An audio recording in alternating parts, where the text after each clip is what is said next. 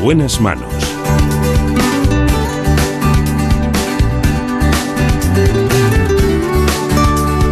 El programa de salud de Onda Cero.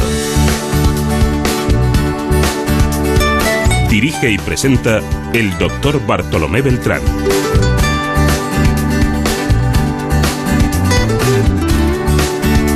Muy buenos días, me alegro mucho de saludarles. La dirección técnica está Nacho Arias.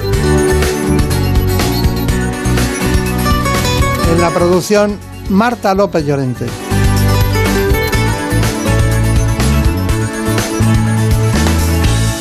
Iniciamos este camino de salud hoy con un tema apasionante, la cirugía Watch uniportal.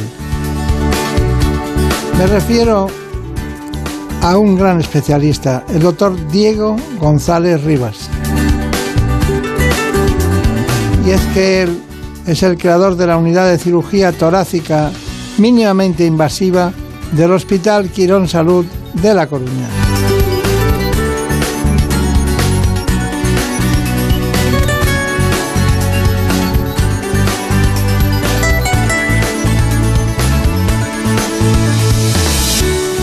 Y antes de cualquier otra cosa les propongo este informe.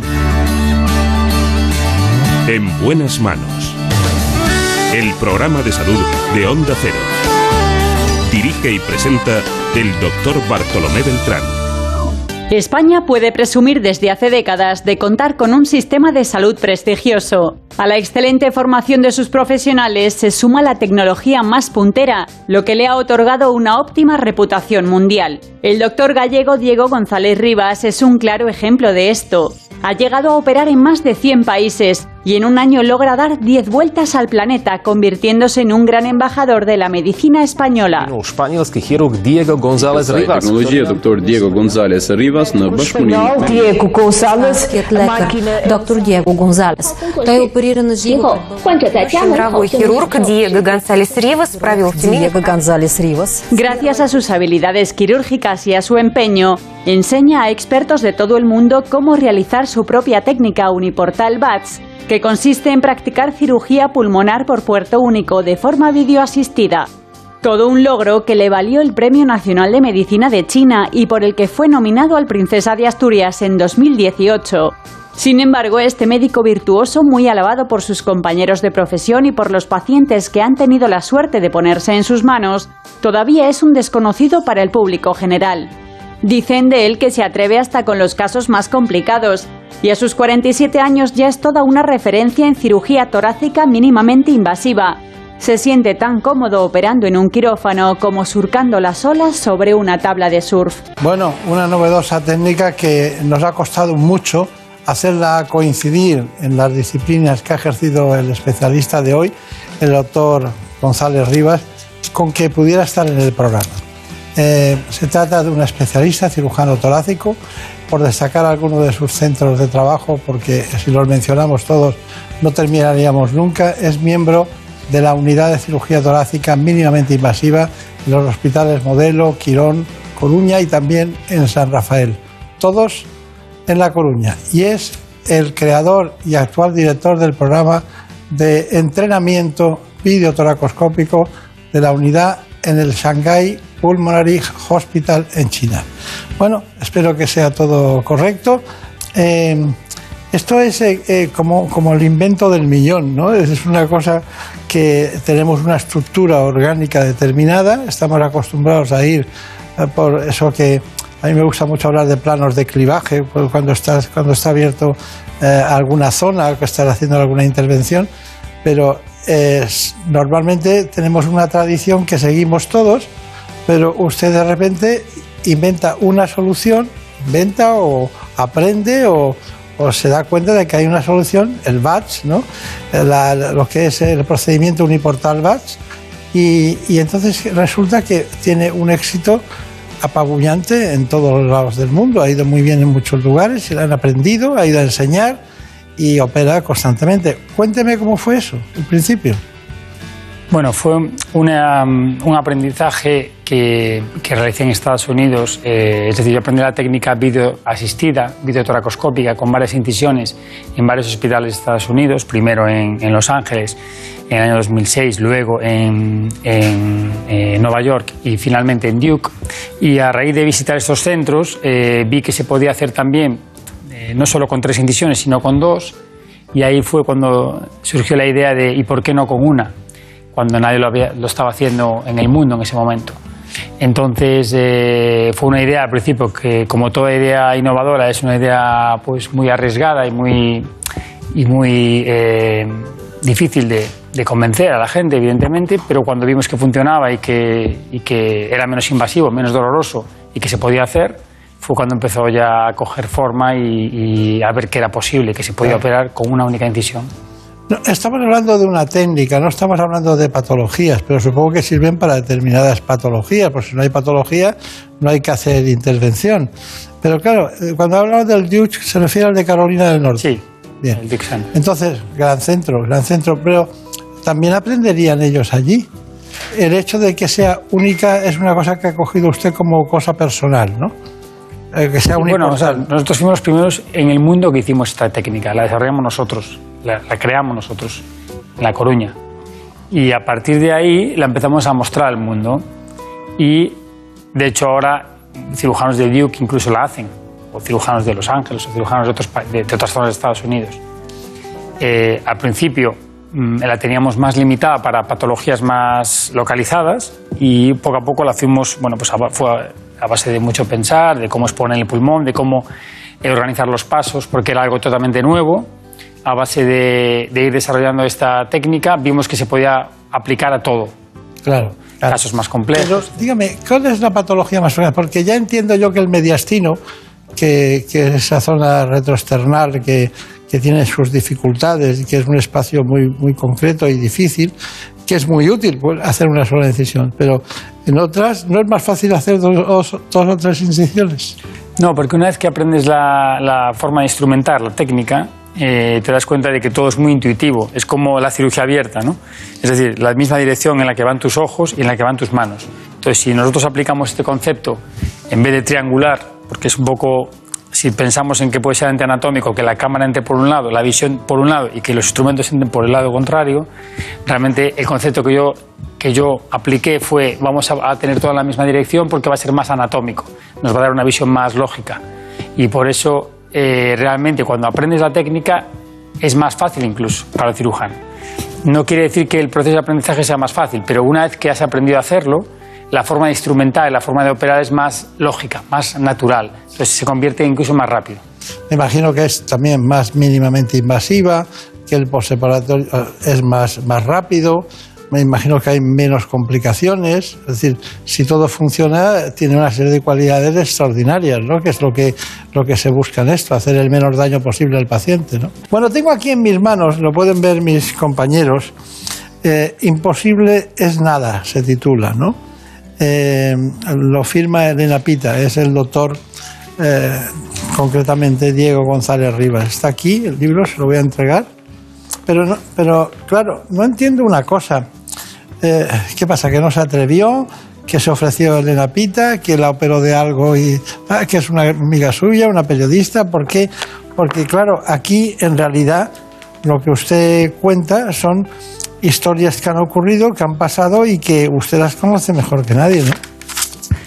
Sí, eh, lo que pasa es que Elena Pita es una gran periodista, una gran escritora y creo que era la persona idónea para, para escribir el libro. Aparte que además hay una historia detrás en el libro relacionada con ella, muy personal. ¿no? Entonces, bueno, como hay esta, esta unión y ella quería mostrar un poco lo que yo hacía, pues surgió la idea del libro. Y durante un año más o menos me fui siguiendo por diferentes puntos del mundo y recogiendo las, las actividades que se reflejan en el libro. ¿no? Claro. Sor- sorprende mucho Galicia en los últimos tiempos, ¿eh? en todos los sentidos, en todas Sí. las áreas. Es curioso el- la gran explosión que ha tenido Galicia en los últimos eh, 15 años, ¿no? ¿No, no- no piensa usted lo Sí. mismo en moda, Sí, en arte, sí. En, en medicina Sí. y tal? Porque antes, bueno, siempre ha habido algún gran médico gallego en la historia, pero Pero bueno, ahora ya tenemos de todo Galicia, ¿no? No hace falta salir de allí. Eh, entonces destacaría la historia personal de concretamente de Elena Pita, la que... Sí, hay una historia, claro, ahí oculta, digamos, Sí. que no, no se cuenta el nombre de la- del paciente y eso, pero bueno, que está... ¿Por qué habla ella de- en el titular de contra el cáncer y el dolor?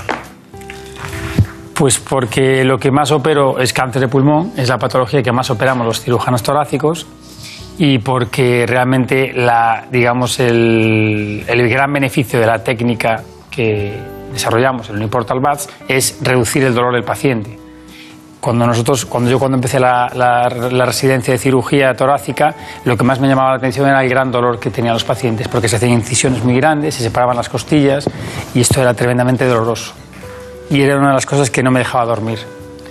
Y yo recuerdo que, que lo pasaba mal, lo pasaba mal viendo a los enfermos retorcerse de dolor, porque la incisión es la- lo que es la toracotomía, que es la incisión más dolorosa de, Sí. de todas las cirugías. Sí, porque además están todos los nervios intercostales, Exacto, que, que- que eso es muy doloroso. muy doloroso. Y, y- y- y el paciente incluso teme que, que sea todo más que antes, ¿no? Por, por el dolor precisamente. Y luego la, la medicación, ¿no? Que supongo que tienen que manejar ustedes o manejaban antes de eso.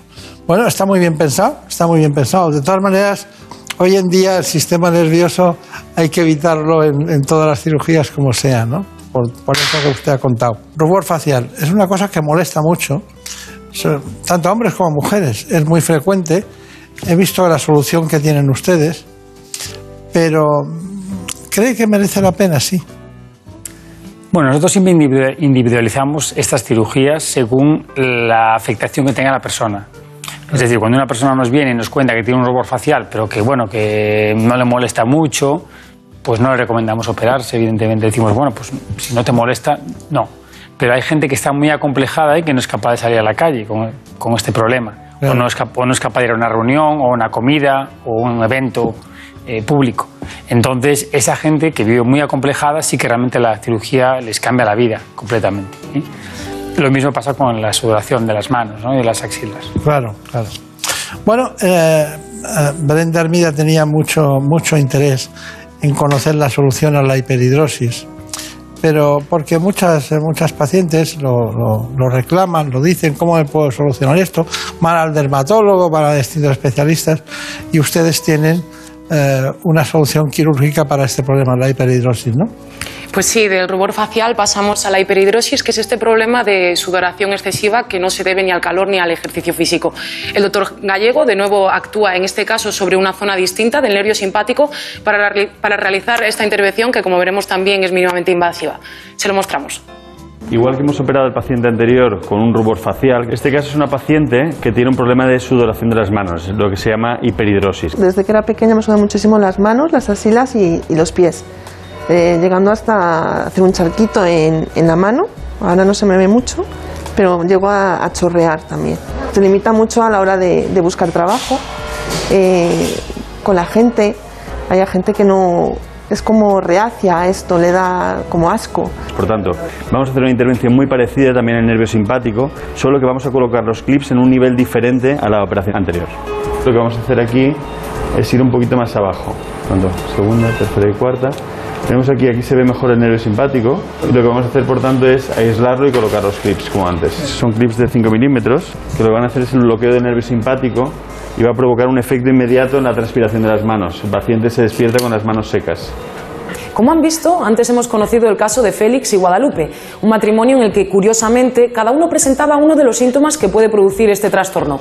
En el caso de Félix, rubor facial, y en el caso de Guadalupe, la hiperhidrosis. Hace tan solo dos horas que han sido operados y ya se pueden ir a casa, así que, si les parece, vamos a ver cómo se encuentran. Yo estoy totalmente seca, las manos, los pies, las axilas, mm, no tengo nada, ni, ni una gotita, y esto es un cambio de vida totalmente para mí. Y yo igual, yo lo mío es rubor facial y, bueno, y por lo que me, me quito la mascarilla, por lo que me dice mi mujer y ustedes, que, que tengo la, la cara blanca. Y, y fenomenal. Esto me limitaba a mí muchísimo y a partir de ahora, vida nueva. Bueno, está muy bien cómo la gente cómo se queda contenta cuando se soluciona un problema. Y hay muchas mujeres que en cualquier conversación eh, se, se ponen rojas. Yo creo, mm, debe ser paralelo, entre el porcentaje debe ser igual en hombres y mujeres, ¿no? No creo yo que haya más. de- ¿Hay más Sí, mujeres o qué? mm, No, mm, no sabría decir que si vemos, yo creo que por igual, ¿eh? Por Yo- igual. Yo veo hombres y mujeres por igual. Sí, yo creo más o menos por igual en el rubor facial. Y la hiperhidrosis, quizá más mujeres. Sí. Eh, sobre todo les molesta más. Sí. Es que eso de dar la mano y, y estar eh, sudada y tal, y luego, el- bueno, los sobacos también y tal, es, un, es desagradable y un poco em, pro- provoca refracción afectiva, ¿no? Como, pero bueno, es lo, es lo que hay. ¿Qué pregunta tenemos? Pues como, como hemos visto, este tipo de cirugía que ustedes realizan no es reversible, o sea, es decir, no anulan el nervio, no lo cortan, sino que de algún modo lo pinzan para debilitarlo, ¿no? ¿Por qué lo, lo hacen de esta manera? Pues porque mm, clásicamente, tradicionalmente, incluso eh, la mayor parte de los cirujanos lo siguen haciendo, eh, lo que se hacía era cortar el nervio. ¿no? Se entraba en la cavidad torácica, se identificaba dónde podía estar, ¿eh? sobre todo cuando no hay mucha experiencia en hacer este procedimiento, gente que no lo hace, pues que no tiene muchos casos, pues no identificas a lo mejor el nervio muy bien, entonces quemas todo una cadena ¿no? para asegurarte de que el nervio va cortado. Entonces, claro, eh, esto producía luego una, podía producir, no siempre, pero en algunos pacientes una sudoración compensatoria eh, sobre todo con el calor o con el ejercicio, muy molesta y claro, entonces en ese momento ya no había vuelta atrás, porque en el momento que cortas el nervio y en varios niveles queda separado a una gran distancia y el nervio no puede canalizarse nuevo. Entonces la idea un poco de empezar esta técnica que empezó Javier Gallego hace ya bastantes años y bueno, pues yo la empecé a hacer con él hace dos años en Portugal y vi que era muy, muy, eh, con muy buenos resultados. ¿Por qué? Porque nosotros lo que hacíamos era identificar el nervio, al hacer tantos pacientes y tanto volumen teníamos claro dónde hay que ir eh, y el nervio queda identificado y comprimido. Entonces comprimimos en un punto solo, no en dos, que es lo clásico.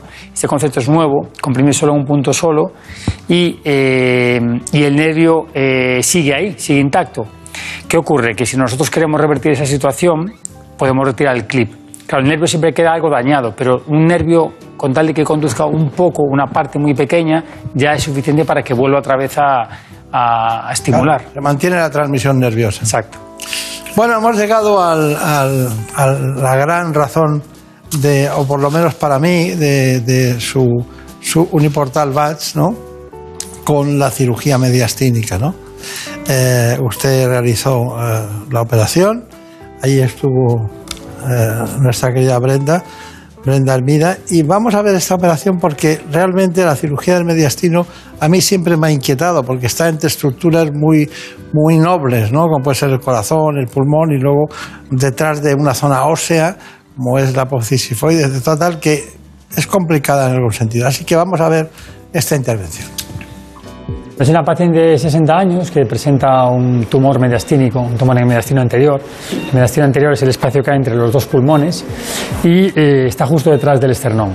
Lo que vamos a hacer es extirparlo mediante un abordaje subsifoideo, es decir, el abordaje menos invasivo para operar el tórax. Eh, y lo que hacemos es entrar justo debajo del apéndice sifoides y a través de ahí eh, extirpamos el tumor y el timo, que es la glándula de la que probablemente dependa el tumor. Bueno, vamos a empezar entonces, ¿vale? Vamos a hacer, a hacer una incisión aquí subsifoidea de unos 3 centímetros. Lo que hacemos es resecamos aquí el apéndice sifoides para tener más espacio, que es una, es una zona cartilaginosa que no duele. Entonces ahora, con el dedo, creamos un camino, ¿eh? justo fijaros debajo del esternón aquí. Esto vamos abriendo el espacio. ¿eh? Ahí vemos el tumor, ¿lo veis ahí? Miradlo. Mirad el tumor. Y lo que vamos a hacer es empezar ya disecando el polo inferior eh, derecho del timo hasta llegar al tumor. Eh, hay que ir con mucho cuidado para disecar esta zona y no tener un sangrado de la vena inominal que es muy delicada y muy frágil. Y ahora vamos a quitar ya el tumor. ¿eh? De acuerdo, ahora ya estamos ya casi acabando, queda muy poquito ya.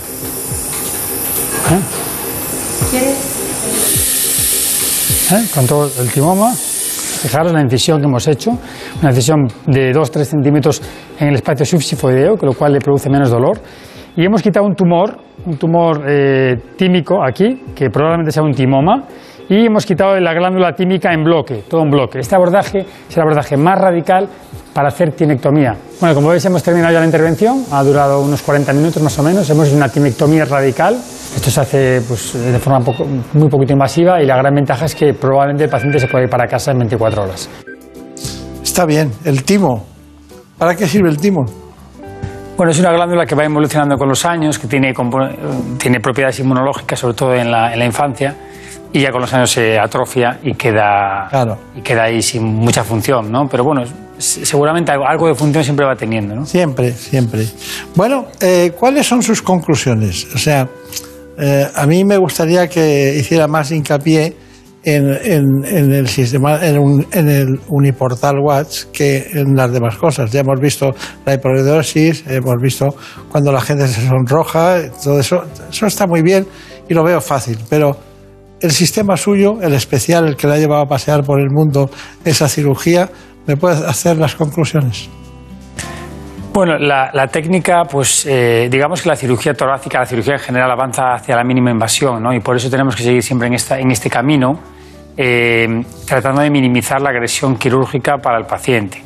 Uniportal Baz lo que, lo que mm, eh, nos proporciona es eh, la menor agresión, porque es una única incisión. Cada vez con mayor experiencia y con mayor tecnología la vamos reduciendo más. Nosotros, nosotros desarrollamos brazos robóticos también para, para poder operar con Uniportal Bats. Desarrollamos eh, un proyecto que tengo en Shanghái que es con graspers, es decir, con, con pinzas de agarre magnéticas metidas dentro del tórax y movidas desde fuera, incluso cámaras inalámbricas que estamos trabajando en ello.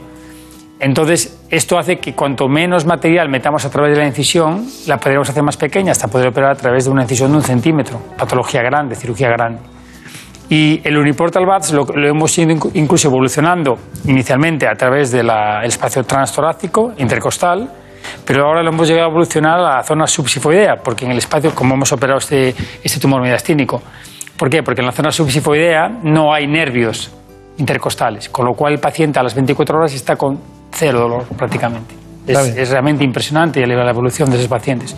Y por eso estamos trabajando para desarrollar y avanzar en este, en este abordaje subsifoideo y transtorácico también, incluso ahora con el desarrollo de robots uniportales. Y es un proyecto que tengo yo eh, desde hace tres años en Estados Unidos y que lo paramos un poco por la pandemia y que esperamos continuar ahora con ello. Bueno, pues continúe usted con eso que ha encontrado ya el, el agujero de los dioses, ¿no? Para poder realizar todo ese tipo de intervenciones. Que tenga mucha suerte en todos los sentidos. Feliz vuelta a Galicia. Galicia Calidades.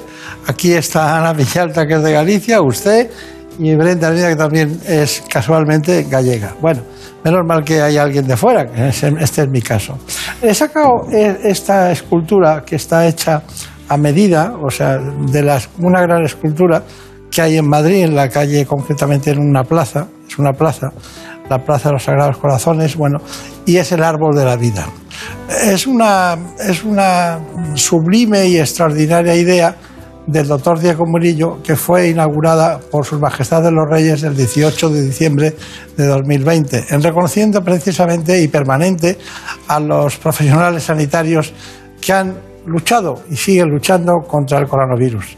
En esta iniciativa participó la presidencia de la Organización Médica Colegial y de los consejos generales de colegios de farmacia, odontostomatología, veterinaria, enfermería y fisioterapia y ha sido donado por la Fundación AMA. Así que con, este, con esta señal de identificación del trabajo de los sanitarios en tiempos de COVID, en el que usted también ha estado, despedimos este espacio. Muchas gracias. Gracias a vosotros. En buenas manos. Es lógico. Murprotec, empresa líder en la eliminación definitiva de las humedades, patrocina la salud en nuestros hogares. ¿Conoces la relación entre cuidar de tu hogar y cuidar de ti? En Murprotec sabemos que cuando eliminamos las humedades de forma definitiva de tu hogar estamos cuidando de ti y de tu familia. Una vivienda libre de humedades es sana y segura. Llámanos al 930 1130 o accede en murprotec.es. Cuidando de tu hogar, cuidamos de ti. En buenas manos. Por fin no es lunes, con Cantizano. Tengo una pregunta para Boris Izaguirre. ¿Ya tenía fascinación por las algas pelirrojas cuando fue alga? Yo fui una alga que viajó muchísimo. ¿Qué café Con- has tomado hoy. Boris? ¿Qué café has tomado? Viva la alga roja, viva el pelirrojo. ¿Sabéis ese momento que yo conocí a Boris Becker? Por fin no es lunes, tu cita con Jaime Cantizano. los fines de semana desde las 8 de la mañana y en cualquier momento en la web y en la app de Onda Cero. Te mereces esta radio. Onda Cero, tu radio. Nuestra selección nos ha dejado partidos inolvidables. Está jugando España, está mandando con Xavi Hernández para Iniesta que va a por profundidad interior del área, posición correcta, va a llegar a la línea de fondo. Fue en la Eurocopa de 2012. España se convirtió en tricampeona tras ganar a Italia por 4-0. España 4, hermosísima, linda España. Una goleada histórica que convirtió a nuestra selección en la primera y única en conseguir levantar de forma consecutiva dos Eurocopas y un Mundial. España, sí, campeona. Sí, otra vez, tricampeona de Europa. ¡Qué Vive cada fin de semana el mejor fútbol con Edu García. Súbete al tren de Radio Estadio y no te pierdas ningún partido.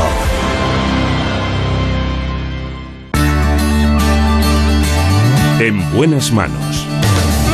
El programa de salud de Onda Cero. Dirige y presenta el doctor Bartolomé Beltrán.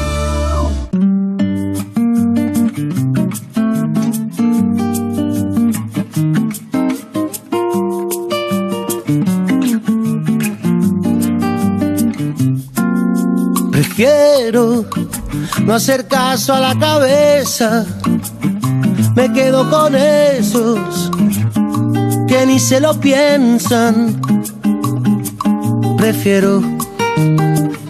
Y ahora nos corresponde estar muy atentos a la especialista en cirugía torácica del Hospital HM Modelo de La Coruña. Se trata de la doctora María Delgado. caer en la trampa. Vamos a hablar de metástasis pulmonar. Prefiero poquito de nada que más de lo mismo. Pero antes les propongo este informe. En buenas manos. El cáncer es un tumor que se puede producir en cualquier parte del cuerpo. Cuando las células de una zona comienzan a crecer de forma descontrolada, desplazando las células normales, se produce un cáncer primario, localizado en la zona donde se generó. Y cuando las células cancerosas de un tumor inicial migran a través de la sangre o del sistema linfático hacia otras partes del cuerpo, se produce metástasis. Cada tipo de tumor primario parece tener preferencias a la hora de generar metástasis y las zonas en las que se producen con más frecuencia son el hígado, el cerebro, los huesos y los pulmones. Aunque la metástasis en este órgano aparece por cualquier cáncer primario, se da con mayor frecuencia en los tumores de mama, colon, próstata, vejiga, riñón, melanoma o sarcomas, produciendo síntomas como tos seca o con presencia de sangre, dificultad para respirar y dolor torácico. Pero a veces no presenta signos y en estos casos la metástasis se detecta en las pruebas de imagen que se hacen en el momento del diagnóstico o en las consultas de seguimiento. Respecto al tratamiento, depende del pautado por el especialista para el tumor primario. Sin embargo, en los últimos tiempos, cada vez hay más unidades especializadas en el tórax para ofrecer una respuesta a este tipo de tumores. Bueno, pues hoy nos acompaña esta mañana la doctora María Delgado, que es cirujano torácica del Hospital HM Modelo de A Coruña. Bueno, hoy tenemos un día muy, muy gallego en esta casa, encantado de saludarla. Hace no sé cuánto tiempo, pero que estuvo por aquí y, y causó un gran impacto eh, desde el punto de vista clínico a muchos pacientes que nos llaman constantemente y tenemos cantidad de preguntas. Pero hoy vamos con un asunto mm, que es realmente muy interesante, que es que lo eligió usted, lo eligió usted, pero es, un- es como, yo diría, como la segunda ola de un programa de cáncer de pulmón. Es decir, cuando hablas de metástasis en el cáncer de pulmón, estás hablando de algo diferente, algo diferente. Y algo que hay que encontrar, buscar, que es ocasional o que es algo da perspicacia de los especialistas cuando ven sintomatologías determinadas que dicen, vamos a ver, y se lo encuentran. ¿no? Otras veces no, otras veces son profusos. Entonces me gustaría saber, no irme de aquí hoy sin que usted nos cuente todo el procedimiento que siguen para realmente dar un disgusto a los pacientes, a muchos de ellos, a otros ya espera, lo esperaban. ¿no? Pero, ¿qué entiende usted por metástasis en el cáncer de pulmón en general? Pues eh, todos los que trabajamos eh, con pacientes que tienen eh, neoplasias sabemos que el pulmón es uno de los órganos en el que, por desgracia, más siembran otros tumores. es un órgano que siempre tiene que estar controlado con las pruebas de imagen y efectivamente muchas de ellas son asintomáticas. Cierto es que cuando dan síntomas, pues ojo al dato porque entonces sí que tenemos un problema. Eh, ciertamente no es una buena noticia que alguien le diga que tiene una metástasis, pero también tenemos alternativas y muchas soluciones para paliar ese problema. Eh, para los cirujanos torácicos es el pan nuestro de cada día. Nosotros sí. Es posiblemente la segunda intervención más frecuente, es a causa de una lesión en el pulmón motivada por un cáncer previo en otro órgano en los más frecuentes mama, colon, melanomas, sarcomas y, al fin y al cabo la cirugía tiene pues eh, varias orientaciones, bien diagnóstica o en muchos casos eh, terapéutica. Pero el pulmón también emite, emite, o sea, genera metástasis en otras zonas, por ejemplo, en el cerebro, ¿no? Sí, por supuesto, claro. Los que vigilamos pacientes oncológicos con antecedentes de cáncer de pulmón eh, tenemos nuestro foco primero en el pulmón, porque el pulmón puede ser un órgano metastatizado de un cáncer previo, y luego pues el hígado, el cerebro, los huesos, en general, eh, obviamente cualquier parte del cuerpo. ¿Tienes alguna pregunta? Pues sí, nos han preguntado por la posibilidad de reincidencia de este cáncer metastásico. Es decir, una vez usted eh, realiza la intervención, estirpan ese tumor, ¿qué posibilidades hay de que pueda volver a aparecer y tengan que intervenirlo de nuevo? Pues la posibilidad es real. De hecho, la filosofía en la resección de metástasis pulmonares precisamente es eh, conservación de parénquima pulmonar, porque es frecuente que a lo largo del seguimiento puedan volver a tener otra metástasis. Dependiendo del número de metástasis, de la localización y del tumor de origen, eh, hay pacientes que a lo mejor se tienen que intervenir 10 veces de metástasis pulmonares, pero siempre con una alternativa y una puerta abierta. Por eso la cirugía tiene que ser preservando parénquima, pensando en el futuro, en otro tipo de lesiones que pueda tener el paciente. Por, supuesto, manteniendo unos, márgenes libres de enfermedad, pero en general son resecciones segmentarias, pequeñitas, de trocitos eh, escasos de pulmón. Bueno, doctora Delgado, hay una, cuestión. Si, si aparece alguien en, la consulta, en sus proximidades de la consulta y tal, y viene eh, y usted y, tiene disnea, dificultad respiratoria, ¿usted pensaría en una metástasis pulmonar?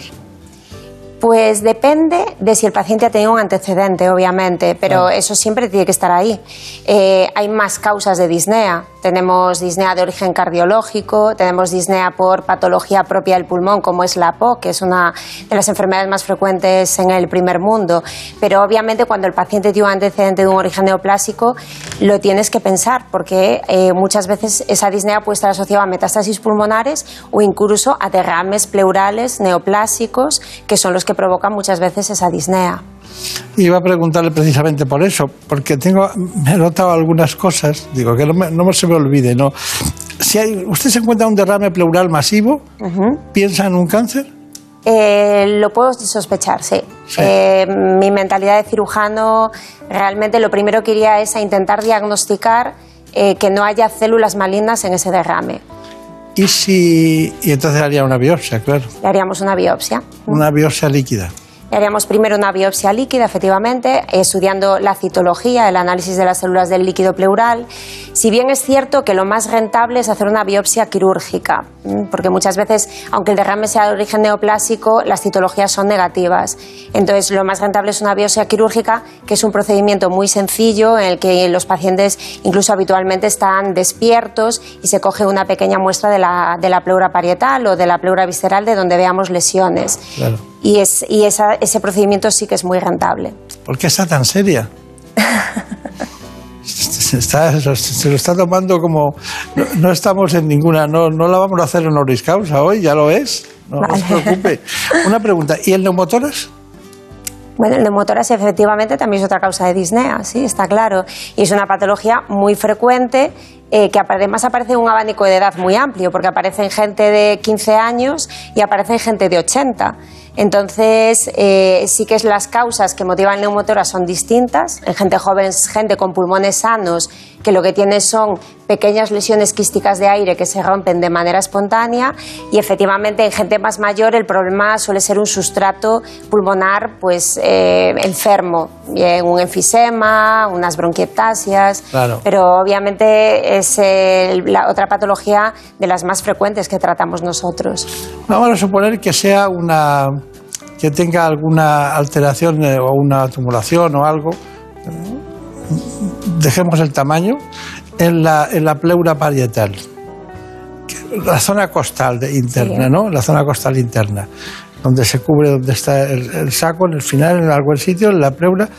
Eh, ¿También se preocupa usted por e- se, se preocuparía por eso? Evidentemente me preocuparía bastante por eso, porque son enfermedades, cuando están localizadas en la pleura parietal, generalmente pueden afectar a las costillas, con el consiguiente dolor torácico que presentan los pacientes y son lesiones esas sí muy sintomáticas.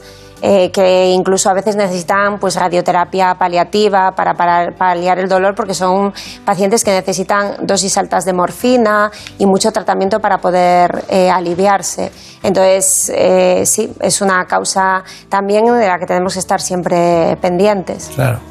He visto un trabajo que hablaba de que cuando se encontraban con una con un, un problema pulmonar único, ¿no? Un- algo así como un nódulo pulmonar único y tal, que las probabilidades de que fuera un cáncer eran del 1%, pero que si era después de una intervención subía hasta el 18%, Correcto, sí.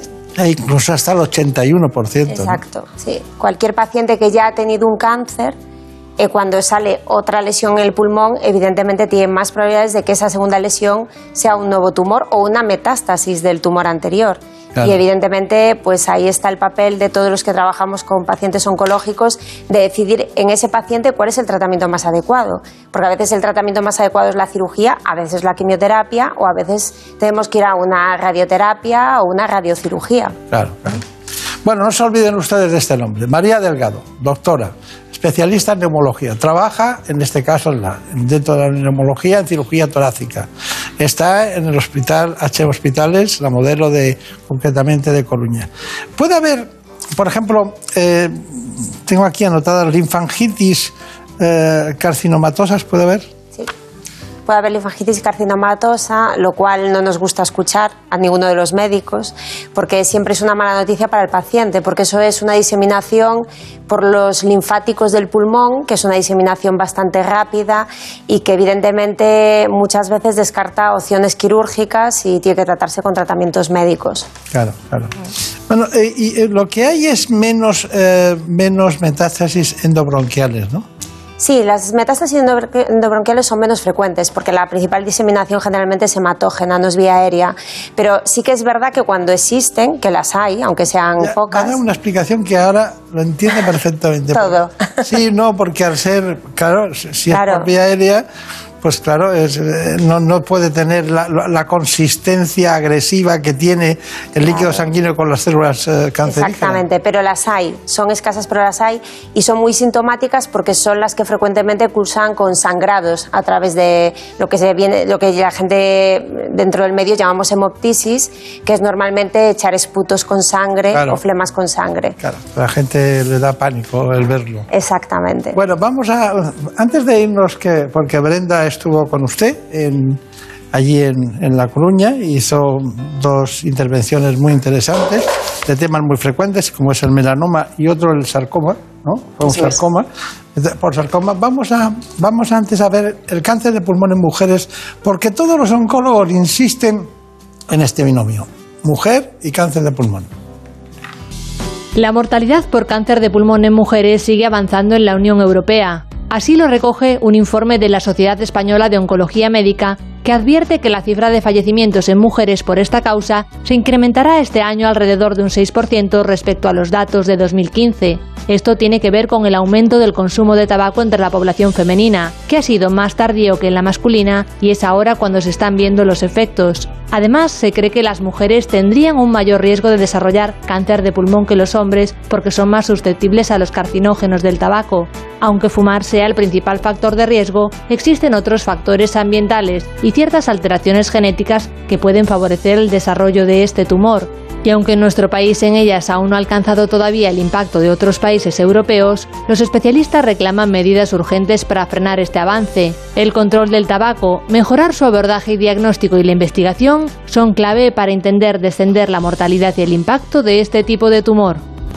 Bueno, eh, ¿qué piensa del cáncer en la mujer, el cáncer de pulmón? Pues el cáncer de la mujer eh, está en aumento, eh, precisamente por todo esto que veíamos en el reportaje. Cada vez es más frecuente, algo que no pasaba hace 50 años, eh, mujeres fumadoras, grandes fumadoras. Es más, ahora mismo es- no solo ha alcanzado el número de los varones, sino que lo ha superado. Y es realmente en todos los países occidentales la mujer lidera el- los números de cifras de cáncer de pulmón. A mí me sorprende usted mucho, porque, por una cosa, porque ¿cómo se dedica a un tema tan duro como es la cirugía torácica, eh, pudiendo hacer dermatología? Es que no, no Pues acabo- tengo una respuesta perfecta, que es porque solucionamos los problemas. El cirujano, y así lo entiendo yo, es uno de los eh, médicos que hay un problema, lo estirpa y entonces tiene una solución temprana. Efectivamente hay muchos médicos, ¿no? Todos solucionamos problemas, pero esta es muy inminente, es muy clara. Tengo que pedir disculpas a las dermatólogas porque no se vayan a creer que lo No, no, para considera un nada. tema menor porque Para nada, no, no, no. la dermatitis atópica, la psoriasis, supuesto. los propios melanomas, es decir, Pero es una cuestión de, depende de tu carácter, pero, te orientas. pero entrar cada día en, en la mina, como, hacen, como hace usted, es diferente que estar a la luz del sol, ¿no? Viendo las cosas, ¿no? A mí me encanta estar en la mina. Bueno, pues nada, pues seguiremos en la mina. A ver, a Brenda también le encanta ir a verla cómo opera. Tenemos un caso, un caso que de la doctora María Delgado con el doctor Luis Fernández, que es el caso de un melanoma. Es muy frecuente el me- las metástasis por melanoma. Sí, son muy frecuentes y, por supuesto, cualquier paciente que haya tenido un melanoma, el oncólogo tiene que estar, o el dermatólogo, muy atento en los tags al pulmón. Hemos vuelto a la ciudad de La Coruña para mostraros el caso de dos pacientes con metástasis pulmonar originados por diferentes motivos. La doctora María Delgado nos cuenta los detalles de cada una de las intervenciones, además de mostrarnos cómo actúa la cirugía torácica en estas ocasiones. Pacientes en los que hasta ahora no se planteaba la opción quirúrgica tienen ahora alternativas. Efectivamente, el primer caso que tenemos hoy es una paciente de 65 años que tiene, como podéis ver aquí, una lesión en el lóbulo inferior derecho, más o menos mide un centímetro. La paciente tiene un antecedente de un melanoma en la pierna intervenido hace cinco años y en un TAC de control el oncólogo se ha encontrado con esta lesión pulmonar y entonces lo que vamos a hacer es resecarle la metástasis con un trocito de pulmón libre de enfermedad alrededor. Bueno, empezamos con una incisión pequeñita a nivel de quinto espacio intercostal. Por esta herida vamos a meter todo el material y la óptica y vamos a operar como habitualmente, mirando un monitor. Lo más importante es tocar bien la lesión. Tenemos que seccionar un trozo de pulmón que contenga el tumor y un trocito de pulmón sano alrededor. Y lo que tenemos es que con el dedo tocar todo el lóbulo inferior hasta que encontremos la lesión, que está aquí. Notéis cómo salta el dedito y ahora vamos a utilizar unas máquinas que lo que hacen es cortar y grapar ambos lados. Así lo que aseguramos es el sellado. Metemos la, la pieza en una bolsa para que salga protegida. Cerramos la bolsita para que vaya completamente sellado. Y ahora vamos a sacar la lesión. Como veis, es una pieza pequeñita. Y vamos a confirmar, siempre protegidos por la bolsa de plástico, que la lesión está aquí. ¿Vale? Y conviene papar bien todas las zonas del pulmón, aunque estos pacientes tienen pruebas de imagen muy recientes, para descartar la presencia de otros nódulos que hayan podido pasar inadvertidos. La cirugía está finalizada. Estos pacientes tienen muy buena recuperación. Eh, lo normal es que en unas horas se quite el drenaje, pero para mejorar todavía el control del dolor postoperatorio infiltramos el espacio intercostal e infiltramos el espacio de incisión, el espacio superior y el espacio inferior. Bueno, siempre, siempre que vemos eh, imágenes de su quirófano siempre nos sorprende con, con alguna cosa, pero la bolsa nunca falta, Nunca falta. nunca falta. Bueno, eh, también hubo otra intervención, pero antes tienes alguna pregunta. Pues sí, una pregunta que nos han enviado eh, tiene que ver con la calidad de vida de, de estos pacientes tras la intervención. Un poco cuál es la eficacia de esta cirugía. ¿Aumenta la esperanza de vida? Por supuesto. De hecho, eh, bueno, tu intención siempre tiene que ser curativa. En la mayor parte de los casos, eh, como comentábamos antes, hay veces que un paciente puede tener lo que llamamos una metástasis en suelta de globos, que tiene muchísimas lesiones y tú vas a coger una lesión para diagnosticar. Pero cuando hay unas lesiones eh, concretas, bien situadas, y tú puedes quitar todas ellas, la intención es curativa. O sea, es darle una supervivencia larga. Está muy bien. Está muy bien lo que dices. Estaba pensando en las, los compañeros, en Eva Freira y concretamente en Emilio Peña, que hicieron también una intervención Sí. en su equipo de una metástasis por sarcoma. ¿Le parece bien que lo veamos? Me parece estupendo. Es muy frecuente, eh, porque sarcomas hay pocos. Sí, pero metastatiza mucho al pulmón y responden mal a los tratamientos, con lo cual la cirugía es clave. Tenía- yo sabía que había algo ahí porque, claro, hablamos de todos los, los cánceres, pero del sarcoma menos, pero este tiene esa gran proyección hacia el pulmón. Exacto. El segundo caso que tenemos hoy es una paciente con una lesión coincidentemente también en el lóbulo inferior derecho. Es una eh, enferma de 59 años que tuvo hace dos años un liposarcoma en la parte posterior de la espalda y en un TAC de control el oncólogo detectó esta lesión. Entonces nuestro objetivo es también hacer una resección de toda la lesión con intención de curar a la paciente. La doctora Fieira y el doctor Peña son los cirujanos de esta intervención y vamos adelante. Vamos a empezar. Como la mayor parte de las cirugías que realizamos, el abordaje suele ser mínimamente invasivo. Vamos a ir disecando por planos. Una vez realizamos la apertura de los planos musculares, abrimos la pleura y entramos en cavidad torácica. Y a este nivel, desde el diafragma, vamos a empezar a identificar la zona en donde se encuentra la lesión. Ahí estamos. Sí, Hemos delimitado la zona en donde se encuentra la lesión. Vamos a comprobar que efectivamente la resección planeada abarca la lesión y que estamos yendo con un buen margen quirúrgico. Y una vez hayamos comprobado eso, procedemos a resecar la metástasis pulmonar. Ok. Vamos a introducir la lesión extirpada en una bolsa para impedir la diseminación de células a nivel de la cavidad pleural. Y una vez extirpada la lesión y el parénquima, vamos a comprobar que efectivamente hemos quitado la lesión con un buen margen.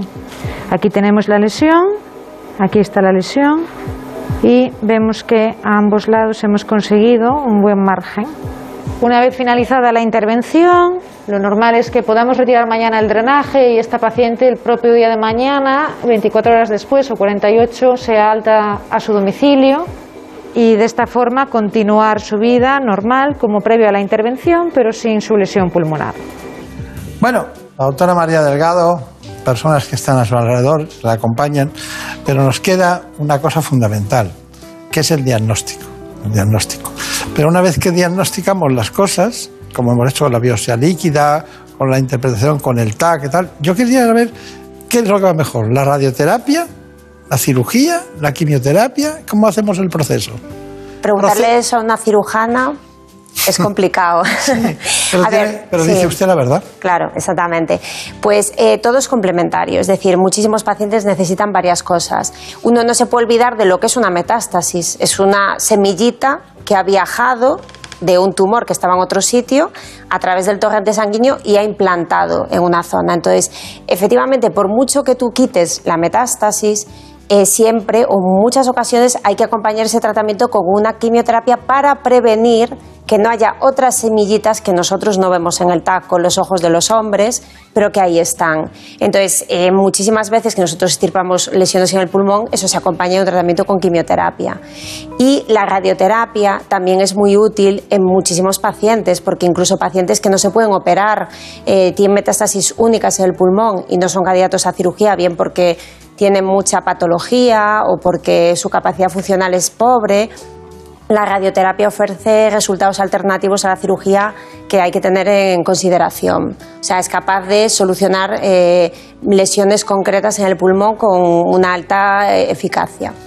Eh, en, su experiencia, yendo todo bien, ¿da el alta alguna vez definitiva? O, o- Eso es muy complicado. Eh, nos cuesta eh, decirle a los pacientes, bueno, te puedes ir, eh, ya llevas suficientemente tiempo de seguimiento. En teoría, se hablaba antes que a los 5 años el paciente estaba curado, ahora las recomendaciones son a los 10 años y depende del tumor, como por ejemplo cáncer de mama, etcétera, que el paciente es un enfermo crónico de la consulta del oncólogo, del cirujano y que siempre queremos tener por lo menos una visita anual para tenerlos controlados.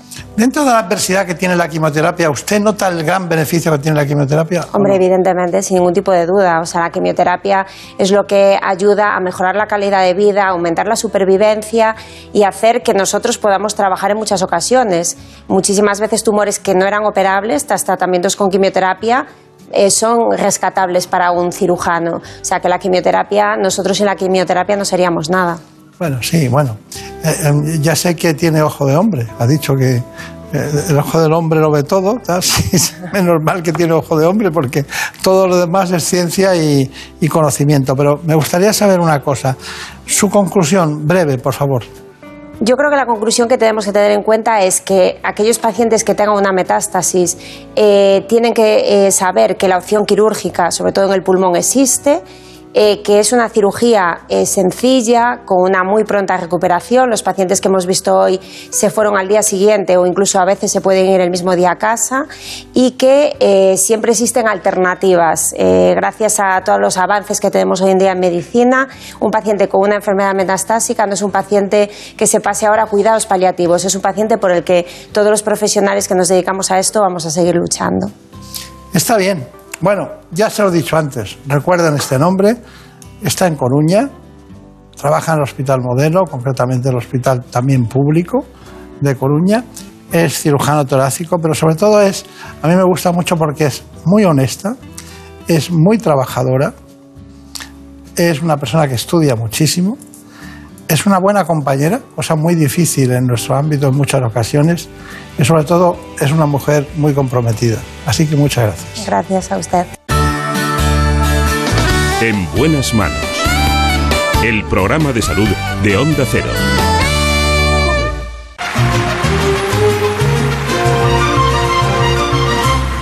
¿Dónde vas tan sola? ¿Dónde tan solita? ¿Dónde vas tan sola?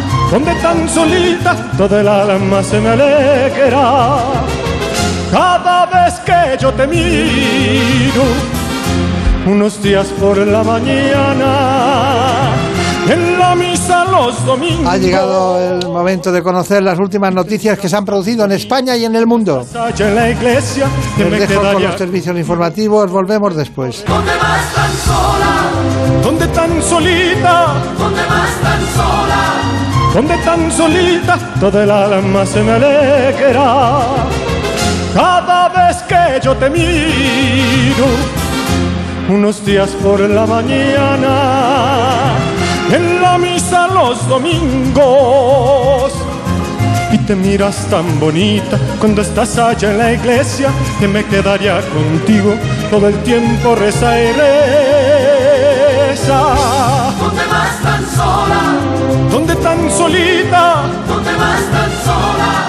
¿Dónde tan solita cuando las aguas del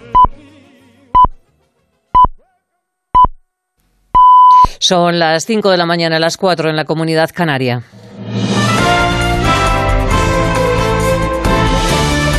Noticias en Onda Cero. ¿Qué tal? Buenos días. La ofensiva rusa sobre Ucrania pierde intensidad y el Ministerio de Defensa asegura que han recuperado el control de la región de Kiev. Hoy se cumplen 39 días de la invasión y desde el equipo de negociadores de la delegación de Ucrania se dice que se dan las condiciones para que se produzca un encuentro entre Zelensky y Putin, encuentro que se celebraría en Ankara o en Estambul. La ministra de Defensa española, Margarita Robles, resaltaba en declaraciones a las esta noche la resistencia heroica del pueblo ucraniano. Putin pensó que en tres días iba a sojuzgar Ucrania, iba a colocar un gobierno títere, iba a dividir el país y gracias al heroísmo, al heroísmo de Ucrania, todos llevamos a Ucrania, los ucranianos en el corazón, gracias a la respuesta, esa unidad, esa unidad que hace tanta falta en España, tanto de los países de la Unión Europea como de OTAN, se le ha plantado cara a, a Putin. Lo que iba a ser para él un paseo militar, nunca mejor dicho, se ha encontrado esa resistencia heroica, más de 30 días en las que el ejército ejército ruso está teniendo unas bajas muy importantes. La OCDE, la Organización para la Cooperación y el Desarrollo, ha calculado el impacto económico de la guerra en Europa y pronostica que la economía crecerá un punto y medio menos. Además, señala que en este periodo de incertidumbre la inflación aumentaría más de dos puntos. Los precios en nuestro país se han, se han desbocado en el último mes. El Gobierno está a la espera de que Bruselas permita topar el precio del gas. De tal forma, ha dicho en una entrevista en Francia la vicepresidenta Nadia Calviño que se puedan frenar la inflación.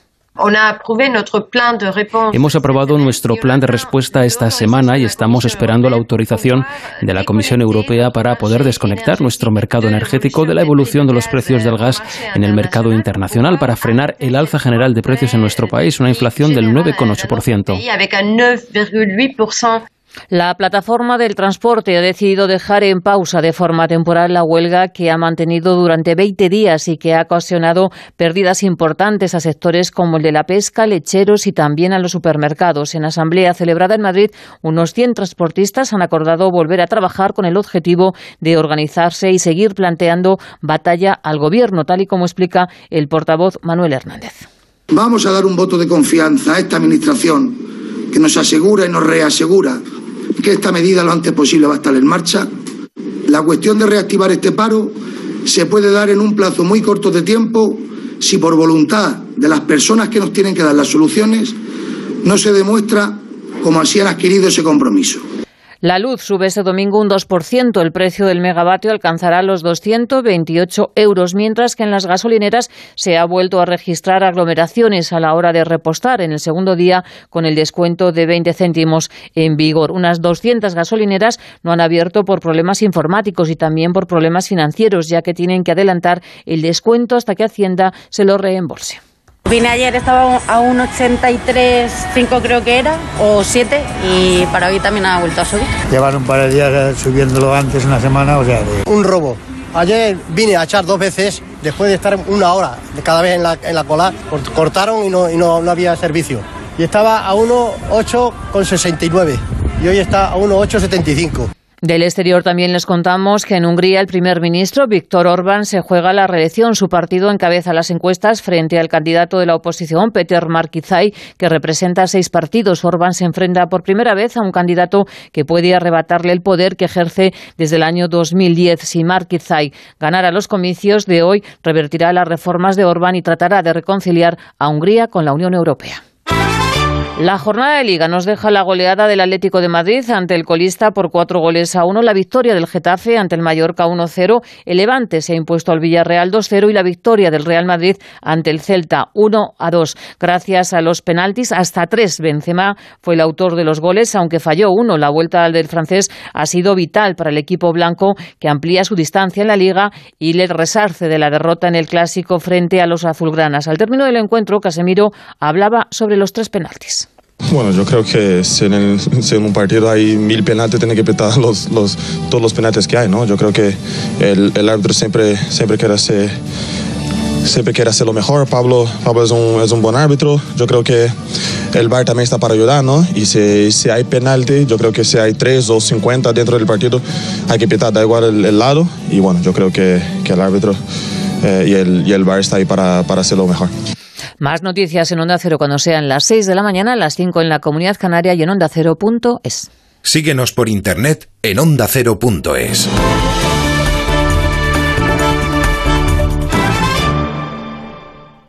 Radio Estadio. El tren de la liga pasa este domingo por el Camp Nou con un cierre de lujo para la jornada. Barcelona-Sevilla. La carrera azulgrana por subir puestos se cruza con la intención sevillista de mantener la segunda plaza de la clasificación. Además, mucho movimiento en los vagones por puestos europeos y por evitar el descenso. Athletic Elche, Betis Osasuna, Granada Rayo Vallecano y Valencia Cádiz. Viajaremos a todos los estadios de segunda división y atención especial al Gran Premio de Argentina de Motociclismo con la carrera de MotoGP. Súbete al tren del mejor deporte. Súbete al tren de Radio Estadio. Este domingo a partir de las 3 de la tarde con Edu García. Te mereces esta radio. Onda Cero, tu radio. Como el perro y el gato, un espacio dedicado a las mascotas. Los animales están enfermos, tienen patologías, tienen Mira, cosas una raras. consultita, Carlos, es un poco... Un animal con nistagmo, evidentemente Para hay que valorar. resolver todas tus dudas. Carlos José Hernández Pérez nos pregunta por qué a los perros Y eso es importantísimo, porque un animal que tiene artrosis, lo que debe Como hacer el es... perro y el gato, con Carlos Rodríguez. Seguimos con más consultas en Como el perro y el gato. Sábados a las 3 de la tarde, domingos a las 2 y media y siempre que quieras en la app y en la web de Onda Cero. Patrocinado por Menforsan, los especialistas en cuidados, higiene y cosmética natural para las mascotas. Te mereces esta radio. Onda Cero, tu radio.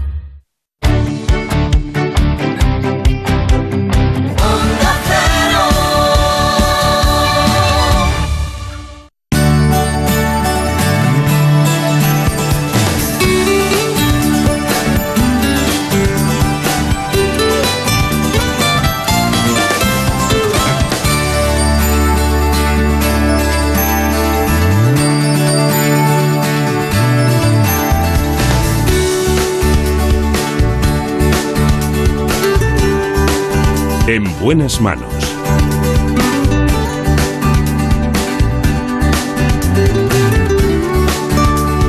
El programa de salud de Onda Cero.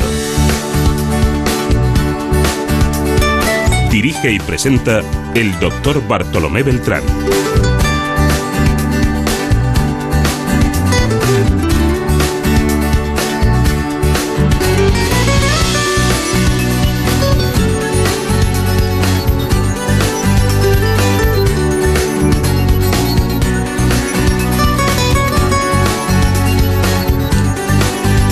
De las noticias siempre trepidantes, vamos con un asunto no más importante. Y es una de las causas más importantes de riesgo cardiovascular. Se trata de cuestiones como la diabetes o la hipertensión. Pero hoy vamos a hablarles de cirugía de la obesidad. Lo hacemos con el doctor Adelardo Caballero, que es cirujano general y, hace sobre todo cirugía de la obesidad en la Clínica La Luz de Madrid.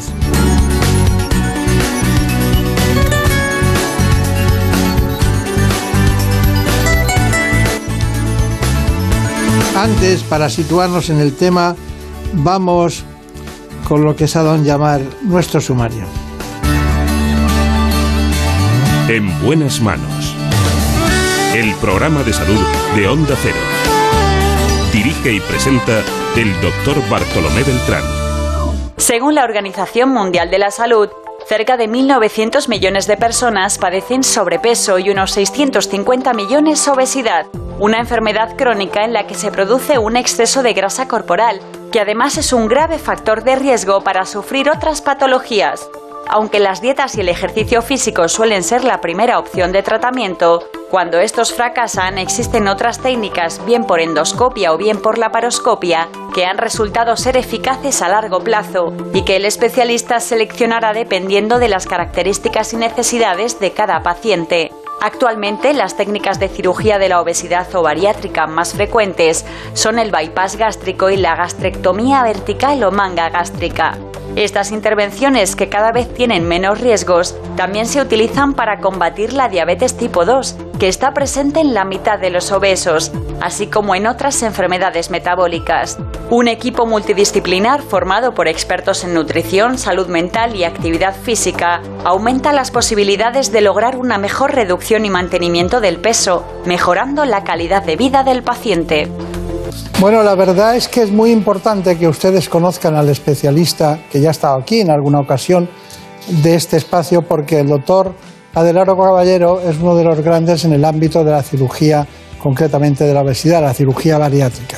Bueno, eh, queremos conocer muchas cosas porque hay mucha liturgia en el entorno, hay algunos miedos, algunos trastornos posteriores que salen son superlativos cuando los datos estadísticos demuestran que España es uno de los países de Europa y concretamente del mundo más avanzados en este ámbito. Así que, por favor, Brenda Hermida, Pues efectivamente, como estamos comentando, hoy nos acompaña el doctor Adelardo Caballero, cirujano general y digestivo y especialista en cirugía de la obesidad. Trabaja en el Hospital de la Luz de Madrid y también en el Instituto de Obesidad. Destaca por su extensa actividad en cirugía bariátrica, laparoscópica, endoscópica y también por Puerto Único. Además, ha recibido formación de posgraduado en países como Israel, Suecia, Canadá y Estados Unidos tras, el- tras aprobar el examen del Foreign Medical Graduate Examination in the Medical Science. Pertenece también a numerosas asociaciones nacionales e internacionales y ha sido ampliamente reconocido por su labor en medicina. Muy buenos días, doctor. Buenos días.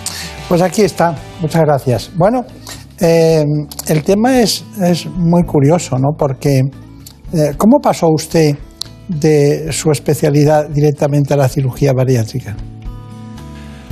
Bueno, eh, realmente yo hice mi formación inicial en España, estudié medicina en España, pero cuando me trasladé a Estados Unidos y estuve muchos años viviendo allí, pues realmente en Estados Unidos la cirugía bariátrica, digamos que eh, ha alcanzado unos niveles y un desarrollo grande.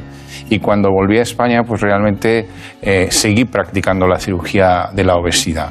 Y hoy, pues prácticamente eh, me dedico en exclusiva a, a hacer cirugía del sobrepeso. ¿Por qué tendríamos que ir con usted en lugar de a otro lado y tendríamos que ir al Instituto de la Obesidad? ¿Quedan allí que no tienen otros sitios? Bueno, no- nosotros eh, entendemos que la obesidad es un problema como crónico, es un problema que ha alcanzado unas dimensiones eh, superlativas. Esto es una epidemia verdaderamente extensísima y enorme en todo el mundo. ¿eh? Tanto más que el, que el COVID-19, para, que, para entendernos en números y, Es una pandemia. es una auténtica pandemia. Afecta a muchísima gente y nosotros lo entendemos como una enfermedad única, en la que eh, eh, hay que darle un tratamiento multidisciplina. Una persona eh, que evalúe el paciente, eh, hay que darle un apoyo nutricional, qué es lo que tiene que comer, cómo tiene que comer, qué dieta tiene que seguir. Una persona que coordine su actividad física, porque la actividad física que hacemos es muy pequeña y, realmente hay que incentivarla. Y muchas veces, digamos, se, se muerde la cola, es decir, no, no hago nada porque estoy grueso y, contra más grueso estoy, menos hago. O sea, es una cosa. Y en tercer lugar, el aspecto eh, social y psicológico es muy importante. Estos pacientes tienen que tener un apoyo eh, psicológico grande porque no es realmente, yo no creo que la obesidad sea un problema de la cabeza exclusivamente, pero realmente el, volver a luchar, a poner en, si- en su sitio todos los, los horarios, lo que tengo que comer, lo que tengo que hacer, cómo me tengo que mover, cómo me voy a enfrentar a la comida, pues es bastante importante. Y detectar si hay una, alguna enfermedad, eh, que puede haberlas, eh, algún tipo de atracón, algún tipo de... que requiera un tratamiento ya no psicológico, sino un tratamiento psiquiátrico. Para indicar usted el tipo de cirugía que va a emplear con un paciente, que me imagino que tiene en cuenta dos cosas, la edad y lo- el, el, digamos la comorbilidad, el problema añadido que tiene, ¿no? Claro, yo creo que hay tres cosas muy importantes. Una es la edad del paciente, porque eh, clásicamente a los adolescentes nunca les hemos tratado y realmente el adolescente es un campo muy importante, porque esas personas adolescentes, si no se tratan, van a acabar siendo niños gruesos en el futuro, personas obesas en el futuro. Segundo término, En segundo término, eh, el, el índice de masa corporal, es decir, cómo, son, cómo es de grande este paciente, cómo es de grande esta persona, y, y- y le voy a aplicar un tratamiento proporcional al peso que tiene. bien. Y en tercer lugar, las comorbilidades. Hay personas que realmente llevan muy bien el estar grueso, no tienen ninguna patología, pero hay algunas otras personas pues, que eh, realmente inician una hipertensión o tienen una intolerancia a glucosa muy temprana o tienen apnea del sueño, que es una, una patología muy común, muy frecuente y que, y que se debe de tratar también. Muy bien, pues ya tenemos más datos del Instituto de la Obesidad. Bueno, hemos visto que la métrica del doctor Caballero en esto de la cirugía de la obesidad, uno de los términos que incluye es concretamente el índice de masa corporal. Sí, eh, ¿a qué llama usted el índice de masa corporal para que nos entiendan? Bueno, el índice de masa corporal es una fórmula ah, matemática que se utiliza eh, internacionalmente y que relaciona el peso con la altura. La, la fórmula es el peso dividido por la altura en metros al cuadrado. Esto nos va a dar pues un rango, un- un- unos, unos cocientes que van a ir cre- creciendo. Si yo estoy entre 20 y 25, soy una persona normal. Si tengo entre 25 y 30, tengo sobrepeso. Y por encima de 30, tengo obesidad. Obesidad de primer grado hasta 35, obesidad de segundo grado hasta 40 y por encima de 40 lo que se llama tradicionalmente obesidad mórbida. Nosotros realmente operamos a personas que tienen obesidades mórbidas o obesidades que realmente tienen enfermedades que se asocian a la obesidad. Es decir, no operamos a personas que no tienen mucho peso o personas que pueden ser susceptibles de otros tratamientos. La operación que en principio es de elección es la gastrectomía en manga o gastrectomía vertical. Esta es una operación que se inició en los Estados Unidos y era una operación preparatoria para luego hacer un bypass en el futuro, cuando el paciente había perdido peso. Lo que pasó fue que muchos pacientes tenían muy buenos resultados realmente no llegaban a tener que hacerse un bypass, sino que perdían espontáneamente. Y al final se ha consolidado como una técnica moderna, como una técnica muy buena y como una técnica en la que realmente al quitar una parte del estómago, esa parte del estómago tiene hormonas. Tiene la hormona grelina, la hormona grelina, grelos es gordo en griego, y grelina es la hormona de los gruesos. Esta hormona, al nosotros quitarla y retirarla, el paciente va a tener menos apetito, va a ser mucho más fácil, por consiguiente, eh, eh, eh, que coma menos, va a tener un, receptáculo más pequeño y también el intestino va a recibir, no va a recibir las señales de la grelina para que absorba más alimentación. Y sin ser una operación malabsortiva, tiene un efecto de menor absorción de los alimentos. Claro, claro. Bueno, eh, hay una cuestión y es que, como les decía al principio, Brenda Hermida estuvo en, en el Instituto de la Obesidad, estuvo en quirófanos, estuvo viendo las cosas y nos va a contar lo que hay. ¿Nos puedes decir, nos puedes hablar de los tipos de obesidad? Pues eh, sí, para centrar un poco el tema que estamos tratando en el programa de hoy y entender mejor el trabajo que realiza el doctor Caballero en quirófano, queremos hablarles de cómo se clasifican los pacientes según su índice de masa corporal y entre los distintos tipos de cirugía que existen, cuál es el más adecuado en cada caso. Si les parece, se lo mostramos. No sé si podría contarnos cuáles son un poco los distintos grados de obesidad que puede presentar un paciente. Bueno, eh, nosotros seguimos un índice internacional que se llama el índice de la masa corporal, que depende de la altura del paciente y depende del peso del paciente. Las personas que están entre 20 y 25 tienen un índice de masa corporal normal. ¿eh? Los que tienen entre 25 y 30 estamos hablando de sobrepeso. Y luego a partir de 30, a partir de aquí empieza la obesidad. De 30 a 35 es obesidad de primer grado, de 35 a 40 es obesidad de segundo grado y por encima de 40 estamos hablando de obesidad mórbida. Luego hay un tipo de obesidad especial que es la superobesidad, que son aquellos pacientes que no se pueden operar inicialmente, hay que prepararlos para eh, una cirugía en un futuro. Y entonces, una vez tenemos identificado al, al paciente candidato a esa cirugía, ¿cuáles son un poco lo- los tipos de intervenciones que realizan ustedes? Bueno, la intervención dependerá de su índice de masa corporal. Los sobrepesos leves y las obesidades leves de primer grado pueden ser tributarias de un balón intragástrico. Luego, en las personas que tienen una obesidad importante, pero que no llega a una obesidad mórbida, son tributarios de tratamientos endoscópicos o tratamientos con el clip, con el body clip, que es una- un, un dispositivo que se coloca por la paroscopia. Es un tratamiento muy moderno y que se utiliza en personas de no mucho peso. Y luego las personas que tienen cirugía mórbida, en lo primero que hacemos es una gastroplastia, de tal manera que pierdan peso y puedan encontrarse en una de estas situaciones y podamos hacer un bypass con seguridad y sin grandes riesgos. Mientras que los que ya son muy pesados o van a requerir un seguimiento muy estrecho, vamos a recomendar un bypass. En dos situaciones especialmente, que es las personas que son diabéticas y el reflujo gastroesofágico. Bueno, qué bien, ¿no? Pero me gustaría una cosa, todo esto es con la paroscopia, ¿no? Sí, ¿Y la cirugía robótica la han utilizado?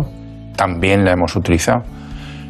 La cirugía robótica es una eh, extensión de la cirugía laparoscópica utilizando unos instrumentos que se pueden manejar con muchísima precisión a una cierta distancia del paciente. Y esto en cirugía bariátrica mm, está prácticamente insta- instalado en muchos países del mundo ya. ¿A usted qué le gusta?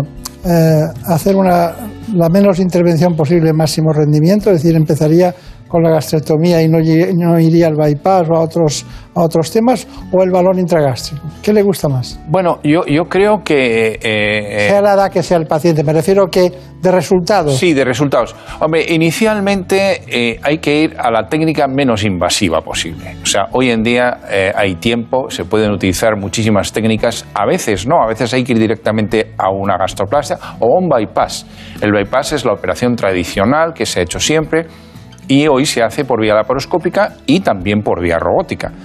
Pero si el paciente no tiene mucho peso, si el paciente eh, no desea cirugía porque tiene miedo, etcétera, etcétera, en estos casos se puede plantear pues tratamientos con el balón intragástrico, por ejemplo, o tratamientos con el clip o incluso eh, algunos tratamientos con eh, bypasses magnéticos, que es una de las formas nuevas que, que existirán en el futuro, de tal manera que la cirugía hoy en día se reserva para los casos más extremos y se intenta, digamos, de alguna manera eh, iniciar los procedimientos que son de menor invasión.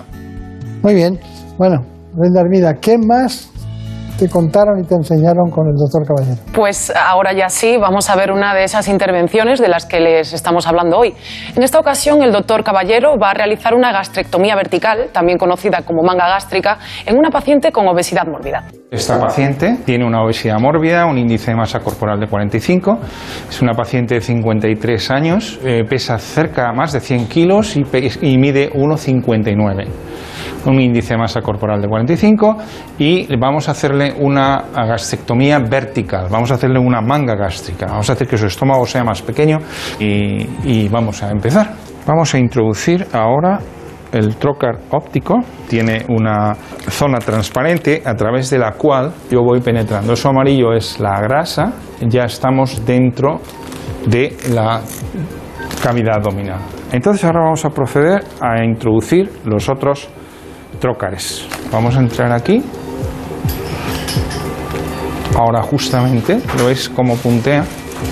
Y ahora vamos a meter un separador, que lo vais a ver ahora, cómo va a entrar aquí, porque tiene un hígado muy grande. Y ahora yo voy a levantar un poquito el hígado. Esa es la grasa que está en el lateral del estómago. Por eso esta es la primera grasa que vamos a retirar. Todo esto voy a seguir hasta arriba, una de las partes más complejas. Mira, este es el píloro ¿eh? y nosotros vamos a venir aproximadamente por aquí. Vas- aproximadamente va a venir por aquí. Vamos a dejarle un antropíloro grande. ¿Ves? Esa es la parte que vamos a agrapar. La sonda que acaba de introducir el anestesista, nosotros la estamos viendo aquí abajo. ¿eh? Y esto es lo que nos va a dar la medida sobre la cual vamos a, cortar. ¿eh? Eh, Vamos a necesitar una endograpadora que ha cogido ya un pellizco aquí. Y entonces la sonda está por debajo, de tal manera que nosotros nunca podemos cortar el estómago. Entonces ahora vamos ya a disparar, porque ya tenemos seguridad. ¿Veis? Así ha quedado. Ahora seguimos cortando en esa dirección. Este es un proceso que vamos a tener que realizar varias veces, por lo menos cinco. Bueno, este es el estómago que se ha retirado. ¿eh? Lo tenemos aquí. Entonces ahora nosotros lo vamos a coger por aquí, por esta esquinita de aquí, ¿vale? Lo metemos un poquito dentro del trocar y ahora va a ir saliendo. ¿Veis cómo sale? Ya está. Operación concluida. Este es el final de la operación. Esta es la pieza que habéis visto que hemos sacado. Y ahora lo que nosotros vamos a hacer es controlar eh, que no sangre nada ¿eh? Bueno, el doctor Caballero estaba ensimismado viendo lo que había hecho, ¿no? Por supuesto, me ha encantado. ¿Ha sido usted? ¿Ha sido- Bueno, parece que sí, pero me ha gustado mucho verlo. ¿Cuántos años estuvo en Estados Unidos? Diez años. ¿Y era necesario? No, no era necesario, pero eh, fue así. Mi, Lo digo porque mi, vida fue formar- así. También se pueden formar en España en este Sí, es- hoy hay, hay unos magníficos cirujanos en España que hacen esto incluso por monopuerto y, como decía antes, por, por- por cirugía robótica. Y es una cirugía que se ha demostrado muy simple, muy poco complicada. No es, eh, la cirugía bariátrica ha tenido una, siempre una prensa de que era una cirugía muy compleja, que había muchos decesos y hoy en día sabemos que es una cirugía muy simple, muy sencilla y que en manos expertas solamente da satisfacciones. Bueno, eh, una, una pregunta muy, muy, muy concreta. Eh, en todo este tiempo de, de la historia que ha pasado usted, ha visto evolucionar todos los tipos de cirugía. Pero concretamente, ¿con qué se queda de todo esto? ¿Con qué se queda? ¿Qué es lo que.? eh, porque, claro, usted no pensaba cuando empezó la cirugía que iba a acabar con la cirugía metabólica. No. ¿Con qué se queda este proceso? ¿Se lo explicaba que un- que una cosa metabólica fuera intervenida quirúrgicamente? Bueno, no, no, yo no lo pensaba. De hecho, mi tesis doctoral fue sobre trasplante, del páncreas. trasplante, sí, sí. Y entonces yo siempre pensé que la diabetes se curaría eh, trasplantando el páncreas, que era lo que iba a aportar la insulina necesaria. Pero realmente nosotros vimos que las personas eh, gruesas, cuando les hacíamos un bypass y dejábamos excluido el duodeno, pues sus niveles de insulina mejoraban, su resistencia a la insulina cedía y realmente es un en- buen tratamiento para la enfermedad diabética. Hay muchas personas que se operan. Primero se operaban solamente las personas diabéticas gruesas, pero es que hoy en día se operan también las personas diabéticas no gruesas. Me gusta que diga mucho gruesas y no gordos. Bueno. ¿Lo tiene pensado o no? Yo, yo creo que hay que intentar, hay algunas palabras que son un poco, eh, vamos a decir... eh, Sí, que no le gustan, que no además eh, hieren socialmente en todos los sentidos. Sí, y son hirientes y, y Sí. yo creo que la obesidad es una enfermedad como cualquier otra. Evidentemente yo creo que, como estamos haciendo ahora, los medios de, de masas de comunicación tienen un- la respuesta para todos. Nosotros podemos tratar una cantidad mínima de pacientes, pero realmente esto es una epidemia como puede ser el COVID-19 y así hay que te- entenderlo y así hay que tratarlo. Ya, ya. Bueno, mire una cosa. ¿Cómo vienen los pacientes? ¿Viene la pareja o viene uno solo? Bueno, por favor, rápido. Más bien viene en pareja. En pareja. Eh, ¿cuántas, vienen, ¿Cuántas operan más, hombres o mujeres? Se operan más mujeres. Se operan más mujeres. Eh, ¿Cuál es el incentivo principal psicológico para operarse de una, de una obesidad cuando no, son, no han sido eficaces ni los fármacos, ni la dieta, ni el ejercicio físico, ni nada? Bueno, yo, creo que la, la inestabilidad emocional y el sentirse envejecido, el sentirse mayor, esto hace que uno repiensa su situación. Y, y yo creo que ahora, por ejemplo, está, eh, se está haciendo entre todos los médicos, yo creo, estamos haciendo un enorme esfuerzo para tratar a los adolescentes. Creo que los adolescentes ahora mismo debe ser el foco de atención porque ellos son los que necesitan la información, son los que necesitan el, buen comportamiento el, el- y evidentemente si necesitan algún procedimiento invasivo pues también los hay, pero hay que ir en progresión. O sea, no se pueden operar desde un principio todos, sino que hay que buscar alternativas para que su propia concienciación, tener novio o novia puede ser un, aliciente para no engordar, etcétera, ¿no? Yo creo que hay que buscar siempre apoyaturas sociales que permitan Muy bien. Como nosotros hemos buscado la suya, pues, eh, querida Marina Montiel, muchas gracias. Brenda Hermida, muchísimas gracias. Y ya saben, el doctor Adelardo Caballero, un, un apellido que es caballero, pero claro, hay una saga de cirujanos ginecológicos y él mismo en, en Madrid que, que llevan el nombre de caballero y que son gente que yo he conocido toda la vida prácticamente en todos los sentidos desde su padre. Así que muchísimas gracias y hasta pronto. Gracias. Muchas gracias. En buenas manos. ¿Conoces la relación entre cuidar de tu hogar y cuidar de ti? En Murprotec sabemos que cuando eliminamos las humedades de forma definitiva de tu hogar estamos cuidando de ti y de tu familia. Una vivienda libre de humedades es sana y segura. Llámanos al 930 1130 o accede en murprotec.es. Cuidando de tu hogar, cuidamos de ti.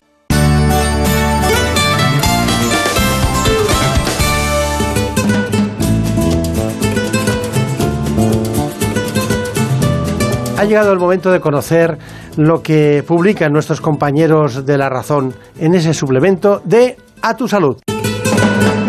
Saludos desde La Razón. Esta semana volvemos a llevar la pandemia a nuestra portada y lo hacemos de la mano de Flurona, el término que se acuñó a principios de año para hablar coloquialmente del doble contagio que implica la infección por SARS-CoV-2 y el virus de la influencia causante de la gripe. A pesar de que la ciencia nos dice que esta infección simultánea cuadruplica el riesgo de hospitalización y duplica el riesgo de mortalidad, lo cierto es que los expertos consultados por A Salud nos confirman que en España apenas se han producido dobles contagios y este peligro se ha quedado en una mera anécdota.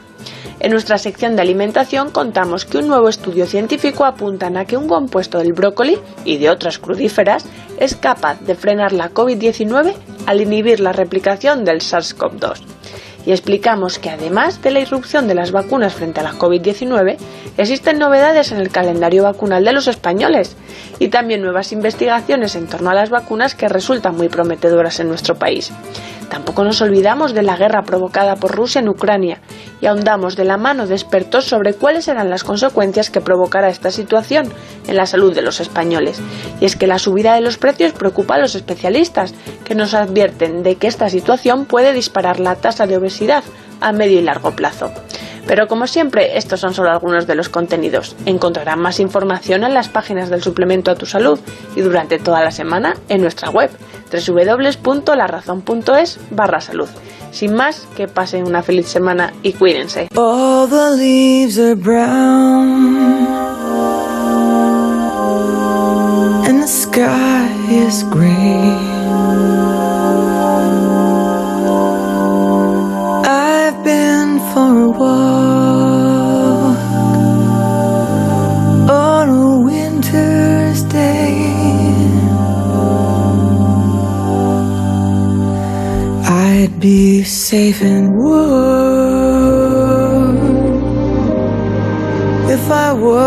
Para poder practicar la cirugía de la obesidad antes hay que ser obeso. En España cerca de un 25% de la población sufre obesidad o también incluso sobrepeso. Hoy contamos con una gran especialista, la doctora Pilar Riobó. Es endocrinóloga del Hospital Universitario Fundación Jiménez Díaz de Madrid.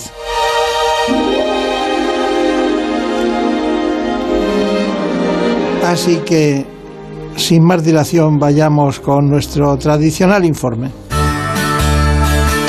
En buenas manos. El programa de salud de Onda Cero.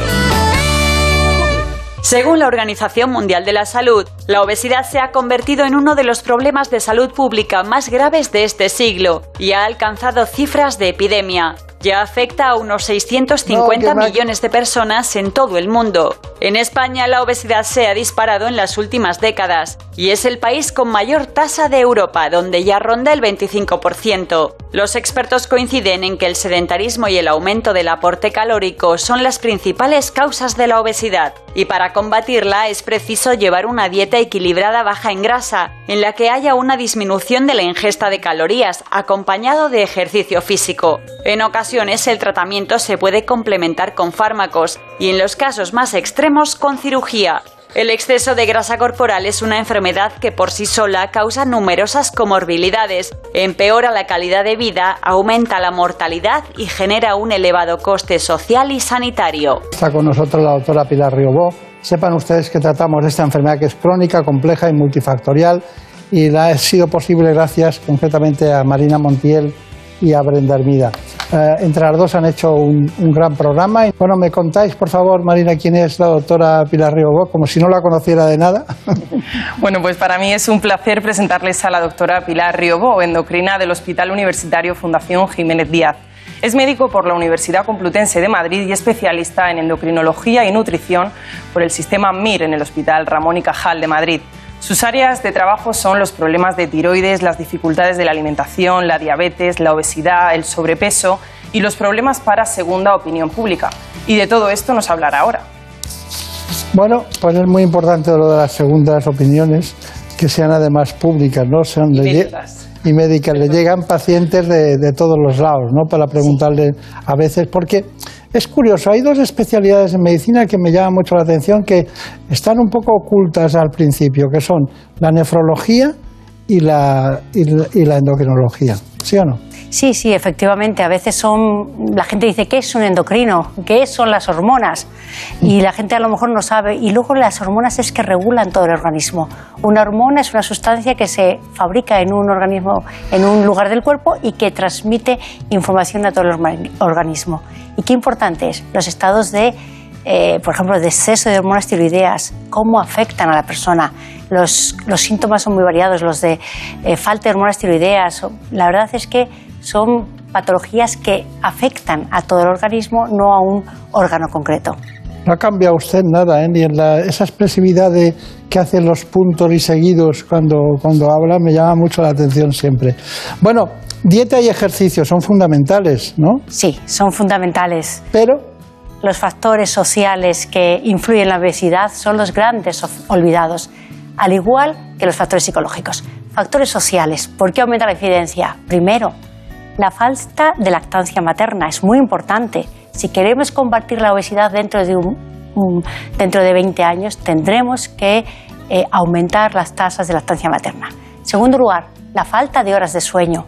Qué importante es el sueño.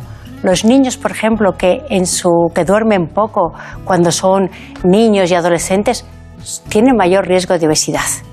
Los amigos. Los amigos son importantes para todo. Lo sabemos los padres, cómo es importante los amigos. Pero, por ejemplo, hay algún estudio muy importante publicado en la, revista New England Journal of Medicine, Medicine, que es la revista más importante, en la corte del Framingham. Framingham es una población de Estados Unidos a la que hace sesenta y tantos años, casi de 70, se empezó a ver qué comían y qué eh, enfermedades iban desarrollando. Pues llegaron a una conclusión, además de la ingesta y tal, muy importante.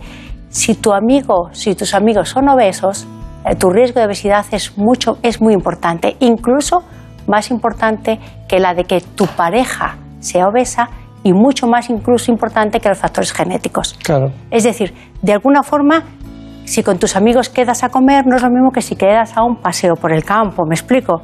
Pero la obesidad en este sentido se estaba comportando como una enfer- enfermedad contagiosa. Más factores sociales, doctor, que te, que, te, que, te, que te está gustando. Entonces, más factores sociales. Por ejemplo, los efectos secundarios de muchos fármacos. Hay efectos, muchos fármacos antihistamínicos, muchos anticonceptivos, muchos fármacos que, que, engordan, que favorecen la ganancia de peso, muchos antidepresivos, muchísimos. Y estos son de uso muy común por la población. Más efecto secundario, la falta de comidas en familia. Las comidas en familia, cuando uno es eh, eh, una familia, cuando son niños, protegen frente a la obesidad. Y eso se ha mostrado, no, no es que lo diga yo, me encantaría decirlo yo, en estudios científicos muy serios y publicados en revistas de alto impacto. Es fundamental para los padres comer con los hijos. Y luego hablo también, por último, de los trastornos psicológicos. Son los grandes olvidados. Hay muchas personas que tienen problemas psicológicos, que tienen síndrome de sobreingesta compulsiva, que tienen síndromes de atracones nocturnos, que no comen nada por la mañana, pero luego van por la tarde, por la noche y atracan el frigorífico. Y eso son patologías que hay que conocer, que hay que mm, destacar y que hay que tratar de una forma distinta. Para estas personas no funciona la dieta, funcionan ciertos fármacos, funcionan ciertas terapias psicológicas. ¿Sabe que le he hecho solo una pregunta? Bueno, y ya he dicho todo el programa No, no, no, no, pero es que, eh, es que todas, las, todas las- no, no, está, está, está fantástico, pero todas las preguntas que tienen un porqué y que no se conocen, como los amigos, como los trastornos de la alimentación, la enfermedad de los atracones, mm, el seguimiento con fármacos, todo eso le tenía preparado yo para hacérselo a usted. Lo había pensado, digo, tengo que preguntarle esto a ver si sabe, me, cuenta- me lo ha contado todo, me lo ha contado todo, hasta el estudio Framingham, que claro, como usted era pequeñita entonces, era muy pequeñita o no había nacido, pues te lo sabe perfectamente, han pasado muchos años. Los cardiólogos lo manejan muy bien, Claro. pero usted también maneja otras cosas, ¿no? Y ha hablado de los fármacos. Y yo le pregunto, ¿qué tiene la metformina que no tengan los otros fármacos? ¿Qué tiene? ¿Usted la usa? Sí, por supuesto. La metformina es un gran fármaco del que tenemos experiencia desde hace más casi, desde que era pequeñita, desde que era pequeñita. Y la metformina es un gran fármaco, es la primera línea en el escalón de tratamiento de la diabetes mellitus y es de los fármacos que no engorda. Es más, podría adelgazar un poquito. Y además, tiene muchas cosas más buenas. En algunos estudios se ha visto que los diabéticos que usan metformina, por ejemplo, tienen menor riesgo de ciertos cánceres. Por ejemplo, en las mujeres el cáncer de mama y en los hombres ciertos cánceres como la próstata o los adenocarcinomas de colon. Entonces, la metformina también es un fármaco que en muchas publicaciones se ve como fármaco quizás un- una vieja droga, un viejo fármaco para nuevas indicaciones. Ya. Ciertos puede disminuir el riesgo de ciertos cánceres. Claro, eso es porque usted lo ha leído, que le encanta leer además en inglés, le encanta, le sigue gustando, ¿no? Una pregunta, eh, ¿la metformina en qué dosis la da usted y, cua- y cada cuánto? muy importante empezar muy poquito a poco. ¿Por qué? Porque el gran efecto secundario de la metformina son los efectos gastrointestinales. Y los efectos gastrointestinales de tipo diarreas, de tipo molestias intestinales. Entonces es muy importante empezar poco a poco y según vaya siendo la tolerancia del paciente, aumentar a dosis progresivamente crecientes, hasta la dosis máxima que son de tres veces al día, 850 miligramos. ¿Tres veces al día 800? Sí, puede ser. Pero, ¿cuándo- ¿Cómo empieza usted? medio comprimido al día, muy poquito. ¿Por la mañana? Sí, por la mañana. Y vemos. ¿Y luego no lo dejaría con 800 al día cada día? ¿Por la mañana? Depende, depende de lo que necesite el paciente, depende si estás Vale. asociando otros fármacos, o sea, depende de muchos factores, pero siempre, para evitar efectos secundarios, empezar a dosis muy pequeñas por la mañana.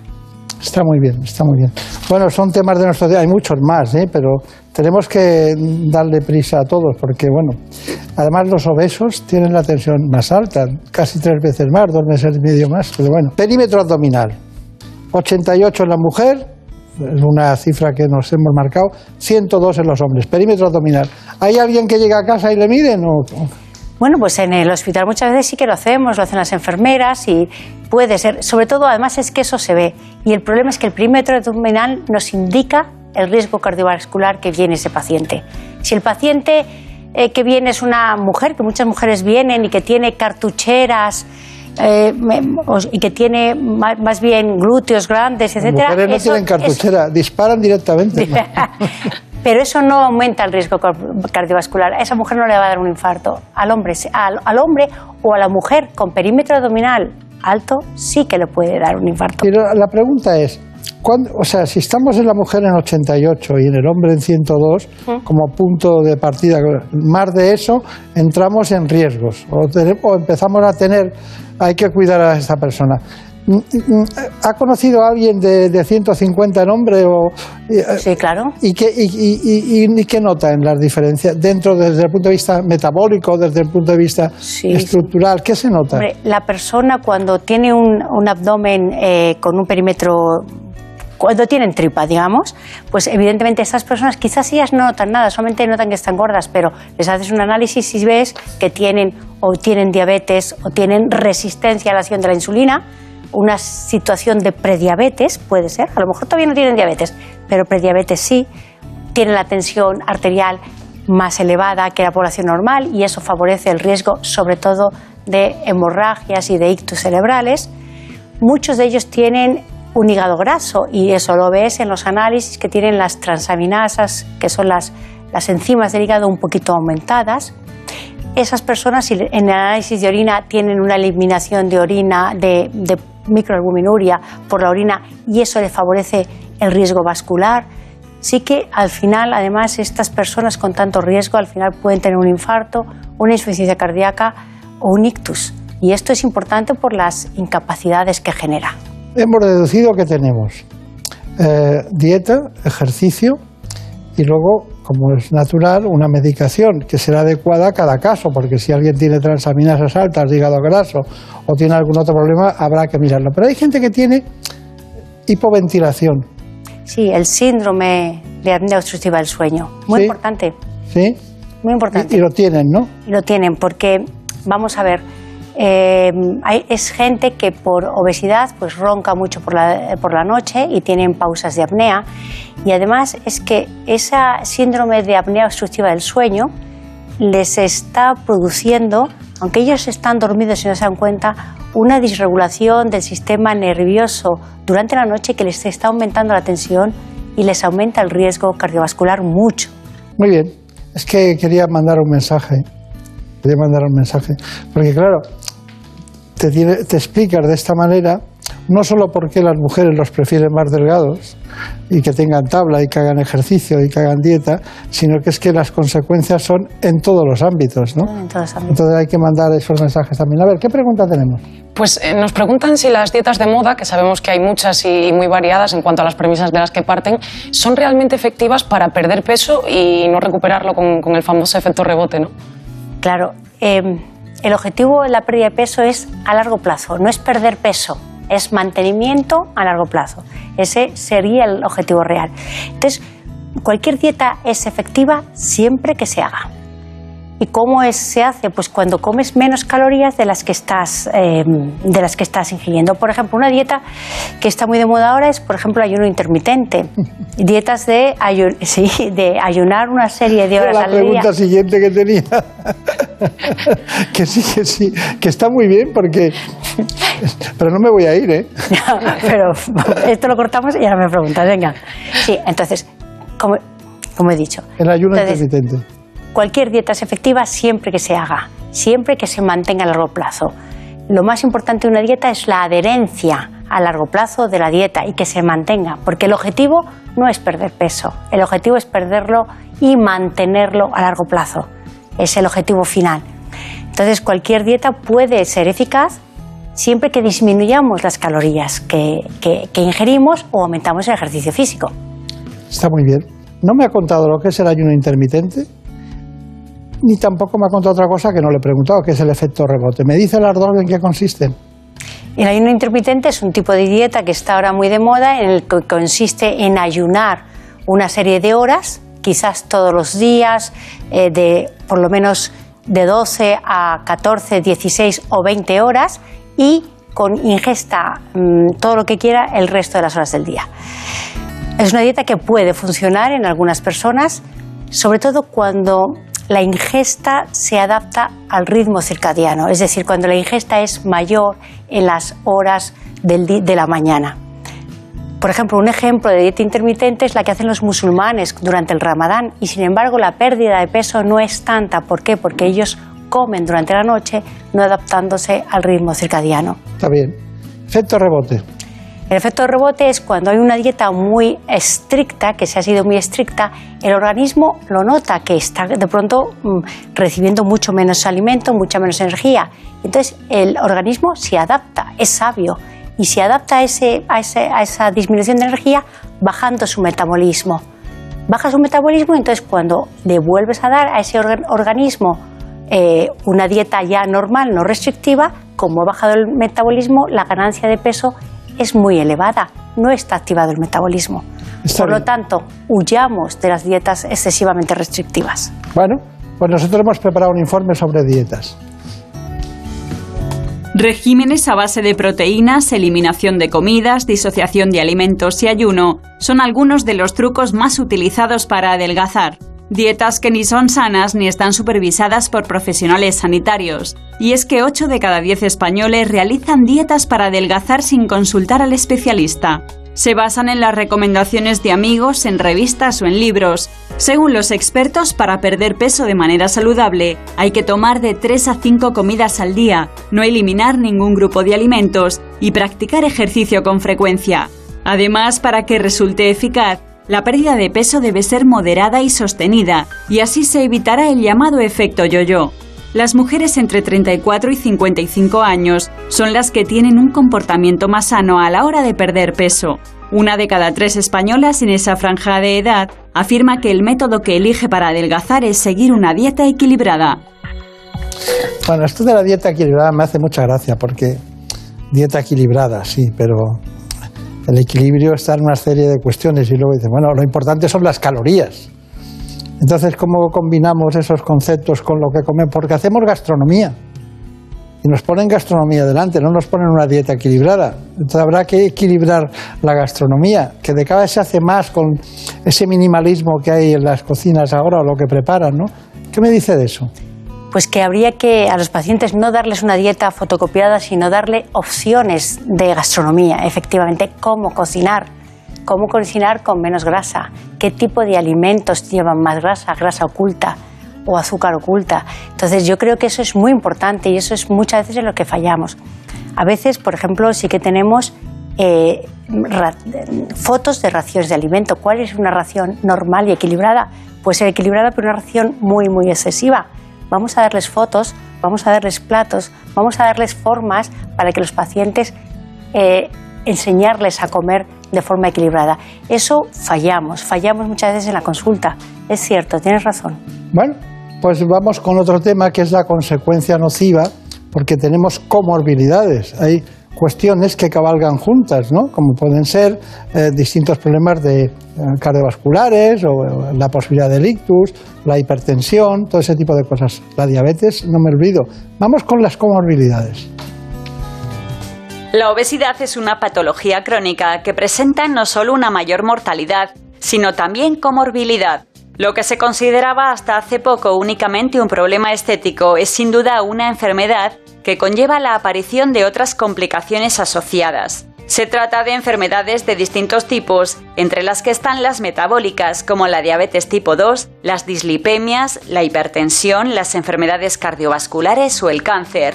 En cuanto a las enfermedades consideradas mecánicas, están la hipoventilación, la apnea del sueño, la insuficiencia cardíaca o lo que sufre el sistema osteoarticular debido al sobrepeso. Y por último, los trastornos psicosociales. Depresión, ansiedad, alteraciones conductuales y discriminación social son las más habituales. La obesidad supone sin duda un gran riesgo para la salud, de hecho, desde hace décadas, numerosos estudios han analizado la asociación entre la masa corporal, la localización del tejido adiposo y las tasas de mortalidad.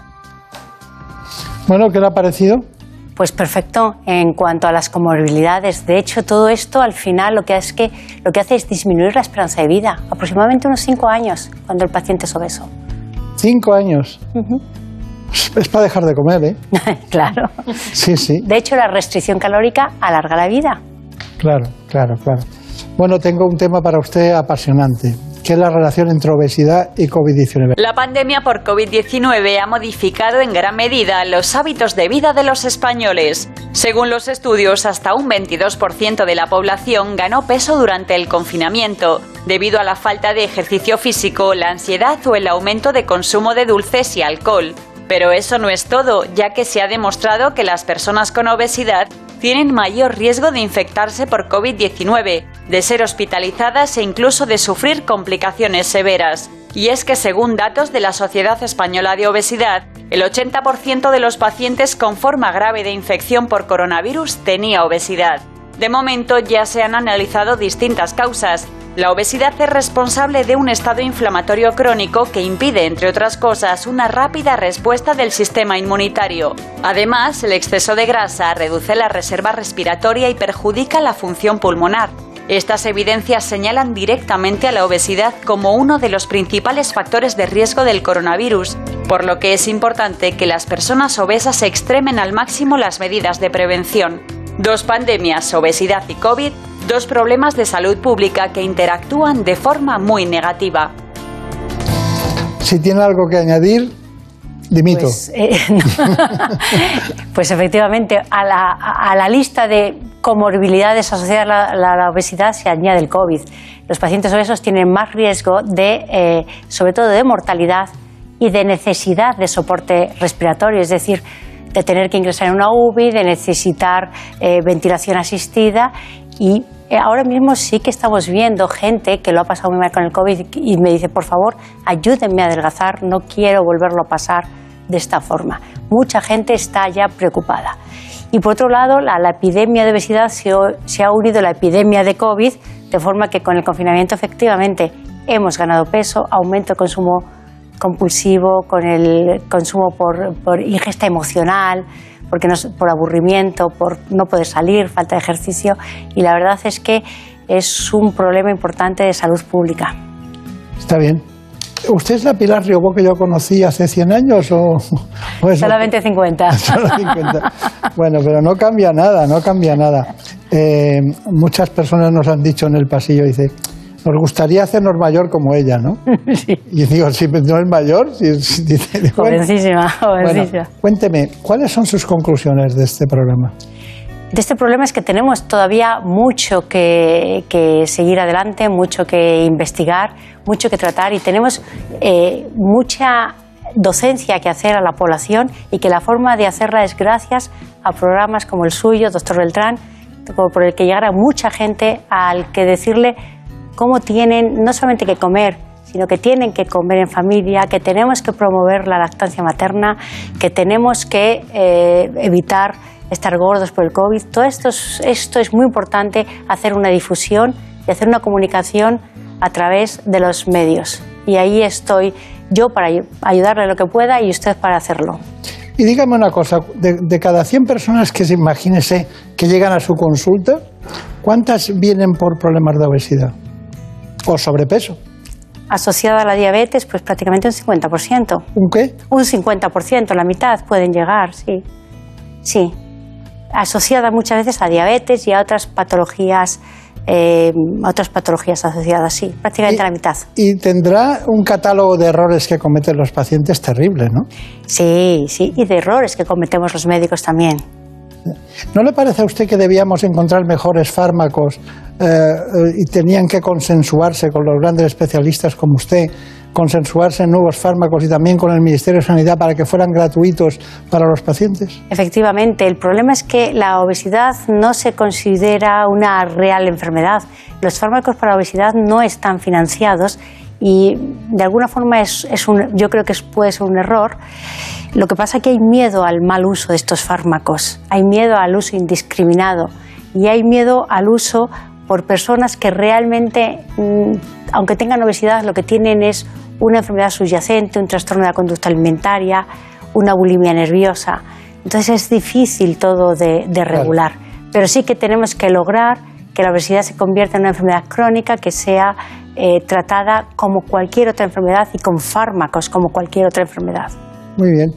Pues ya saben ustedes, la doctora Pilar Riobó, Fundación Jiménez Díaz, Madrid, España, aquí la tienen, una de las grandes. Muchas gracias por venir, me ha encantado verla. Muchas gracias. Muchas gracias a ustedes. Gracias. En buenas manos. El programa de salud de Onda Cero. Por un beso tuyo, contigo me voy. No me lo contigo me voy. Que se me fue del alma, contigo me voy. Yo me voy, yo me voy, yo me voy, yo me voy.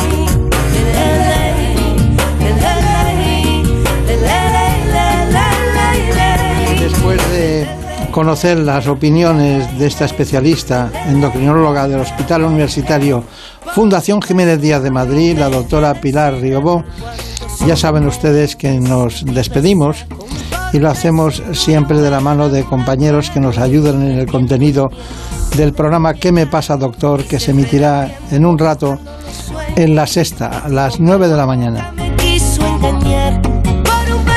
En la dirección técnica estuvo Nacho Arias. Por un beso tuyo, contigo me voy. No juegues conmigo, contigo Y como siempre en la producción, Marta López Llorente. Contigo me voy.